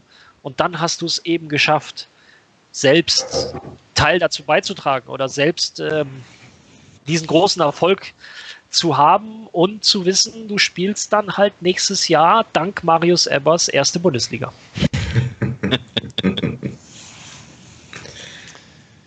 Ja. Ich ja. habe gerade nochmal geguckt, was aus Mo, äh, Mosako geworden ist, aber leider weiß man das nicht. Sein Wikipedia-Eintrag Ende 2015. Also Morike lebt noch in Hamburg. Genau, hat äh, also 2015 Karriereausklang Eintracht Norderstedt. Genau. Ja. Und dann, äh, also dann wohnt er jetzt hier, aber noch ganz normal in Hamburg, oder was? Ja. Ist, ja. Okay. Den mochte ich. Kannst du ihn mal, kannst ihn mal grüßen, wenn du ihn triffst. Ja, Den mochte ich, ich gerne. Mach, mach ich. oh, und stimmt das wirklich? Der zweite Satz ist, äh, nach Wikipedia lautet, arbeitet viel nach hinten und ist trotz seiner Körpergröße technisch beschlagen. Kann man das bei Wikipedia so stehen lassen? Das weiß aber, ich. Aber, da, aber da fehlt doch, kann trotz seiner Körpergröße keinen einzigen, hat in seiner Körpergröße, trotz seiner Körpergröße noch nie ein Kopfballduell gewonnen. Das muss noch dazu. Ich kannte, ich kannte Morike ja nicht, bevor ich wiedergekommen bin. Ähm, und habe auch gedacht, okay, das ist so der klassische Fall, den kannst du hoch anspielen, aber fang nicht an mit dem Fußball zu spielen. Aber Mo ist das komplette Gegenteil, wirklich, mhm. was Ballbehandlung etc. angeht. Das ist ein ganz, ganz feiner Fußballer. Okay. Also das sah auch in der Halle schon nicht so schlecht aus. Natürlich hat er gewisse, ähm, also aufgrund seiner Größe und der, der ja, Länge der Beine ist das ja. koordinativ nicht immer einfach. Aber rein was den, den fußballerischen, den technischen Aspekt angeht, ist Morike ein ganz feines Füßchen. Oder war? Im Endeffekt, äh, ich glaube, wir hatten die Diskussion letztens schon mal, äh, ähnlich wie bei Fährmann, der ja auch Ja. mit seiner Körpergröße nicht aussieht Ja, ja, wie der, wie der ähm, größte Techniker, aber tatsächlich äh, Bewegungen drauf hat, die man einfach so nicht erwartet. Er überrascht sich damit jedes Mal selbst. Ja, das sieht halt von außen so aus, ne? dass man immer Ja. denkt, ai, ai, ai, ai, ai, aber ähm, äh, man wird ja nicht äh, aus Zufall äh, oder weil man besonders groß ist, Profifußballer. Ne? Da muss ja. Ja. ich nehme mal an, da gehört ein bisschen Üben dazu, also ein bisschen Anstrengen gehört dazu. ja, aber das ist so der Einzige, den ich wirklich komplett aus den, aus den Augen verloren hatte. Ja, aber wie gesagt, war noch ein bisschen äh, hier auch im Hamburger Amateurfußball unter anderem dann bei Norderstedt unterwegs, aber dann war es dann, glaube ich, auch tatsächlich äh, Ja, das Karriereende. Naki hat auch wieder ein Engagement, ne? Jetzt habe ich aber vergessen, ein Berliner Migrantenverein oder so. Dennis Naja. Naki? Ja. Das habe ich verpasst. Doch, doch. Weiß ich nicht. Okay. Berufsverbot in Türkei und so und dann hier irgendwo in Deutschland wieder untergekommen. Aber vierte, fünfte Liga, sowas. Okay. Gut, wir sind tatsächlich ähm, bei fast zweieinhalb Stunden angekommen. Ich denke, ähm, die meisten von uns waren nicht zur Pipi-Pause. Das müssten wir dann vielleicht gleich mal nachholen. Ich bedanke mich bei allen im Chat, die das so lange ausgehalten haben. Ich bedanke mich natürlich insbesondere bei euch allen, aber natürlich insbesondere bei Ralf.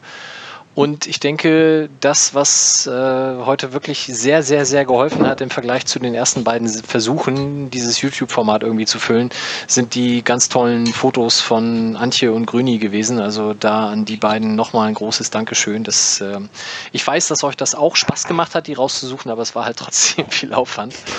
Und äh, uns hat das heute sehr, sehr, sehr geholfen. Wollt ihr noch letzte Worte in die Runde schmeißen? Ja, lass doch Ralf Ralf hat mal einer. so zeigen, was er hat da. Ist schon, also das ist dann unser, unser, unser. äh, Jetzt müssen wir, das müssen wir noch mal ganz kurz klären, Leute. Das So, ist- Match One, Digga. nee, äh, das ist ja, das, ist alles Match One. Das ist Malle-Unterhemd. Genau, das ist das Malle Unterhemd. So. Hätte ich Muskeln, würde ich es ohne T-Shirt tragen, habe ich aber nicht, deswegen machen wir es so. In dem, in dem Retro-Stil halt, ne? So. Ganz cool, wie ich finde. So. Und dann hat immer jeder seinen Spitznamen hinten auf den Rücken bekommen. Also nicht einfach nur Ralf oder Timo oder Fabian, sondern immer unterschiedlichste. Ähm, oh, jetzt hängt hier mein Kabel unterm Stuhl. Moment. So, immer, immer unterschiedlichste. Ähm, ja, für ein Schnurloses hat es nicht gereicht. Ja. Ähm, immer unterschied, also die, die Spitznamen. So, und Marius Ebbers, ja, so, der hat darauf bestanden,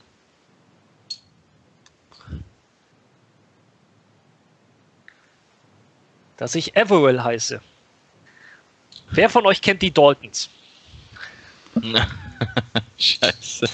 Ja, das Okay, ist lange, ist- oder? Jetzt, wo man das, ähm, es ist nicht ganz von der Hand zu weisen. Jetzt kommt mir nicht so. ist, das Was nicht, soll ich machen? ist das nicht aus der Trottelliga? ja, Moment. Wie kommt er denn darauf? Ich weiß es nicht. Auf jeden Fall hat sich das durchgesetzt und auf meinen Aufstiegs-T-Shirts stand dann, oder auf sämtlichen T-Shirts ähm, stand dann Averill. Und ich weiß nicht, äh, ich kann es mir nicht erklären. Ich sehe da keine Ähnlichkeit, aber ja, danke. Hm. Was ist denn, was gab es denn sonst für Spiele? Also ist es Schulle und Ebbe dann gewesen und so? Oder gab es Oh, noch, gab's noch weitere Internas? Ja, da, da müsste ich wirklich überlegen und nachschauen, das weiß ich gar nicht mehr. Was war denn da noch? Ja, Boller war, glaube ich, einfach der Bulle. Ähm, boah, da. Ich weiß es wirklich nicht mehr. Ich müsste gucken, ob ich irgendwelche Fotos habe. Aber es war nicht die, meistens nicht die ganz klassischen, ähm, äh, die klassischen. Äh, Flo Bruns hieß zum Beispiel Helmut. Oh ja. Weil? Ja, Total logisch, aber erklär's nochmal allen. Ja, wie soll ich sagen? Fußballer und Frisuren ist ja dann immer so eine Diskussion. Und äh, irgendeiner hat immer das Gefühl gehabt, Flo Bruns hat einfach nur einen Helm auf und dann deswegen Helmut. Wie hieß er was denn dann ei, selbst? ei, ei, ei, ei. Liegt Boah, völlig Ebbe. Aber ich weiß nicht, ob. Nee, müsste ich, müsste ich wirklich nachschauen. Es ist jetzt halt auch schon zehn Jahre her, Mike. Ja, ja. Ja, sagst du das, Aber deswegen darfst du es ja erzählen, weil du keine Vertragsinhalte mehr brichst. Oder? Ja, stimmt, das stimmt. Deswegen mussten wir mit der Sendung so lange warten. Genau. Sehr schön. Gut, also ich denke, vielen wir, wir beenden das an dieser Stelle. Ähm, wir werden versuchen, das auch in den nächsten Wochen fortzusetzen. Wir sind sehr empfänglich für Wünsche, was Themen anbelangt. Wenn ihr jetzt sagt, die Aufstiegssaison davor müssen wir Ralf gleich wieder verpflichten und es wird schwieriger mit Nee, Fotosuchen. da war ich nicht dabei. Da war ich nicht dabei. Ach, stimmt. 2006, 2007, Da war ich auf Fortbildung in der ersten Liga. Da Mike. warst, du ja, da warst du ja weggelaufen, ja, okay. Ähm, aber da finden wir vielleicht jemand anderen. Und äh, die Pokalsaison oder einzelne Spiele daraus äh, wären eigentlich auch eine geile Idee gewesen, aber da kam uns der NDR ähm, gestern ja, ich will nicht sagen zuvor, aber das war ja auch sehr schön. Ralf hat es ja vorhin auch schon kurz Die haben halt erwähnt. auch kluge Leute da beim NDR. Das kann man ja nicht.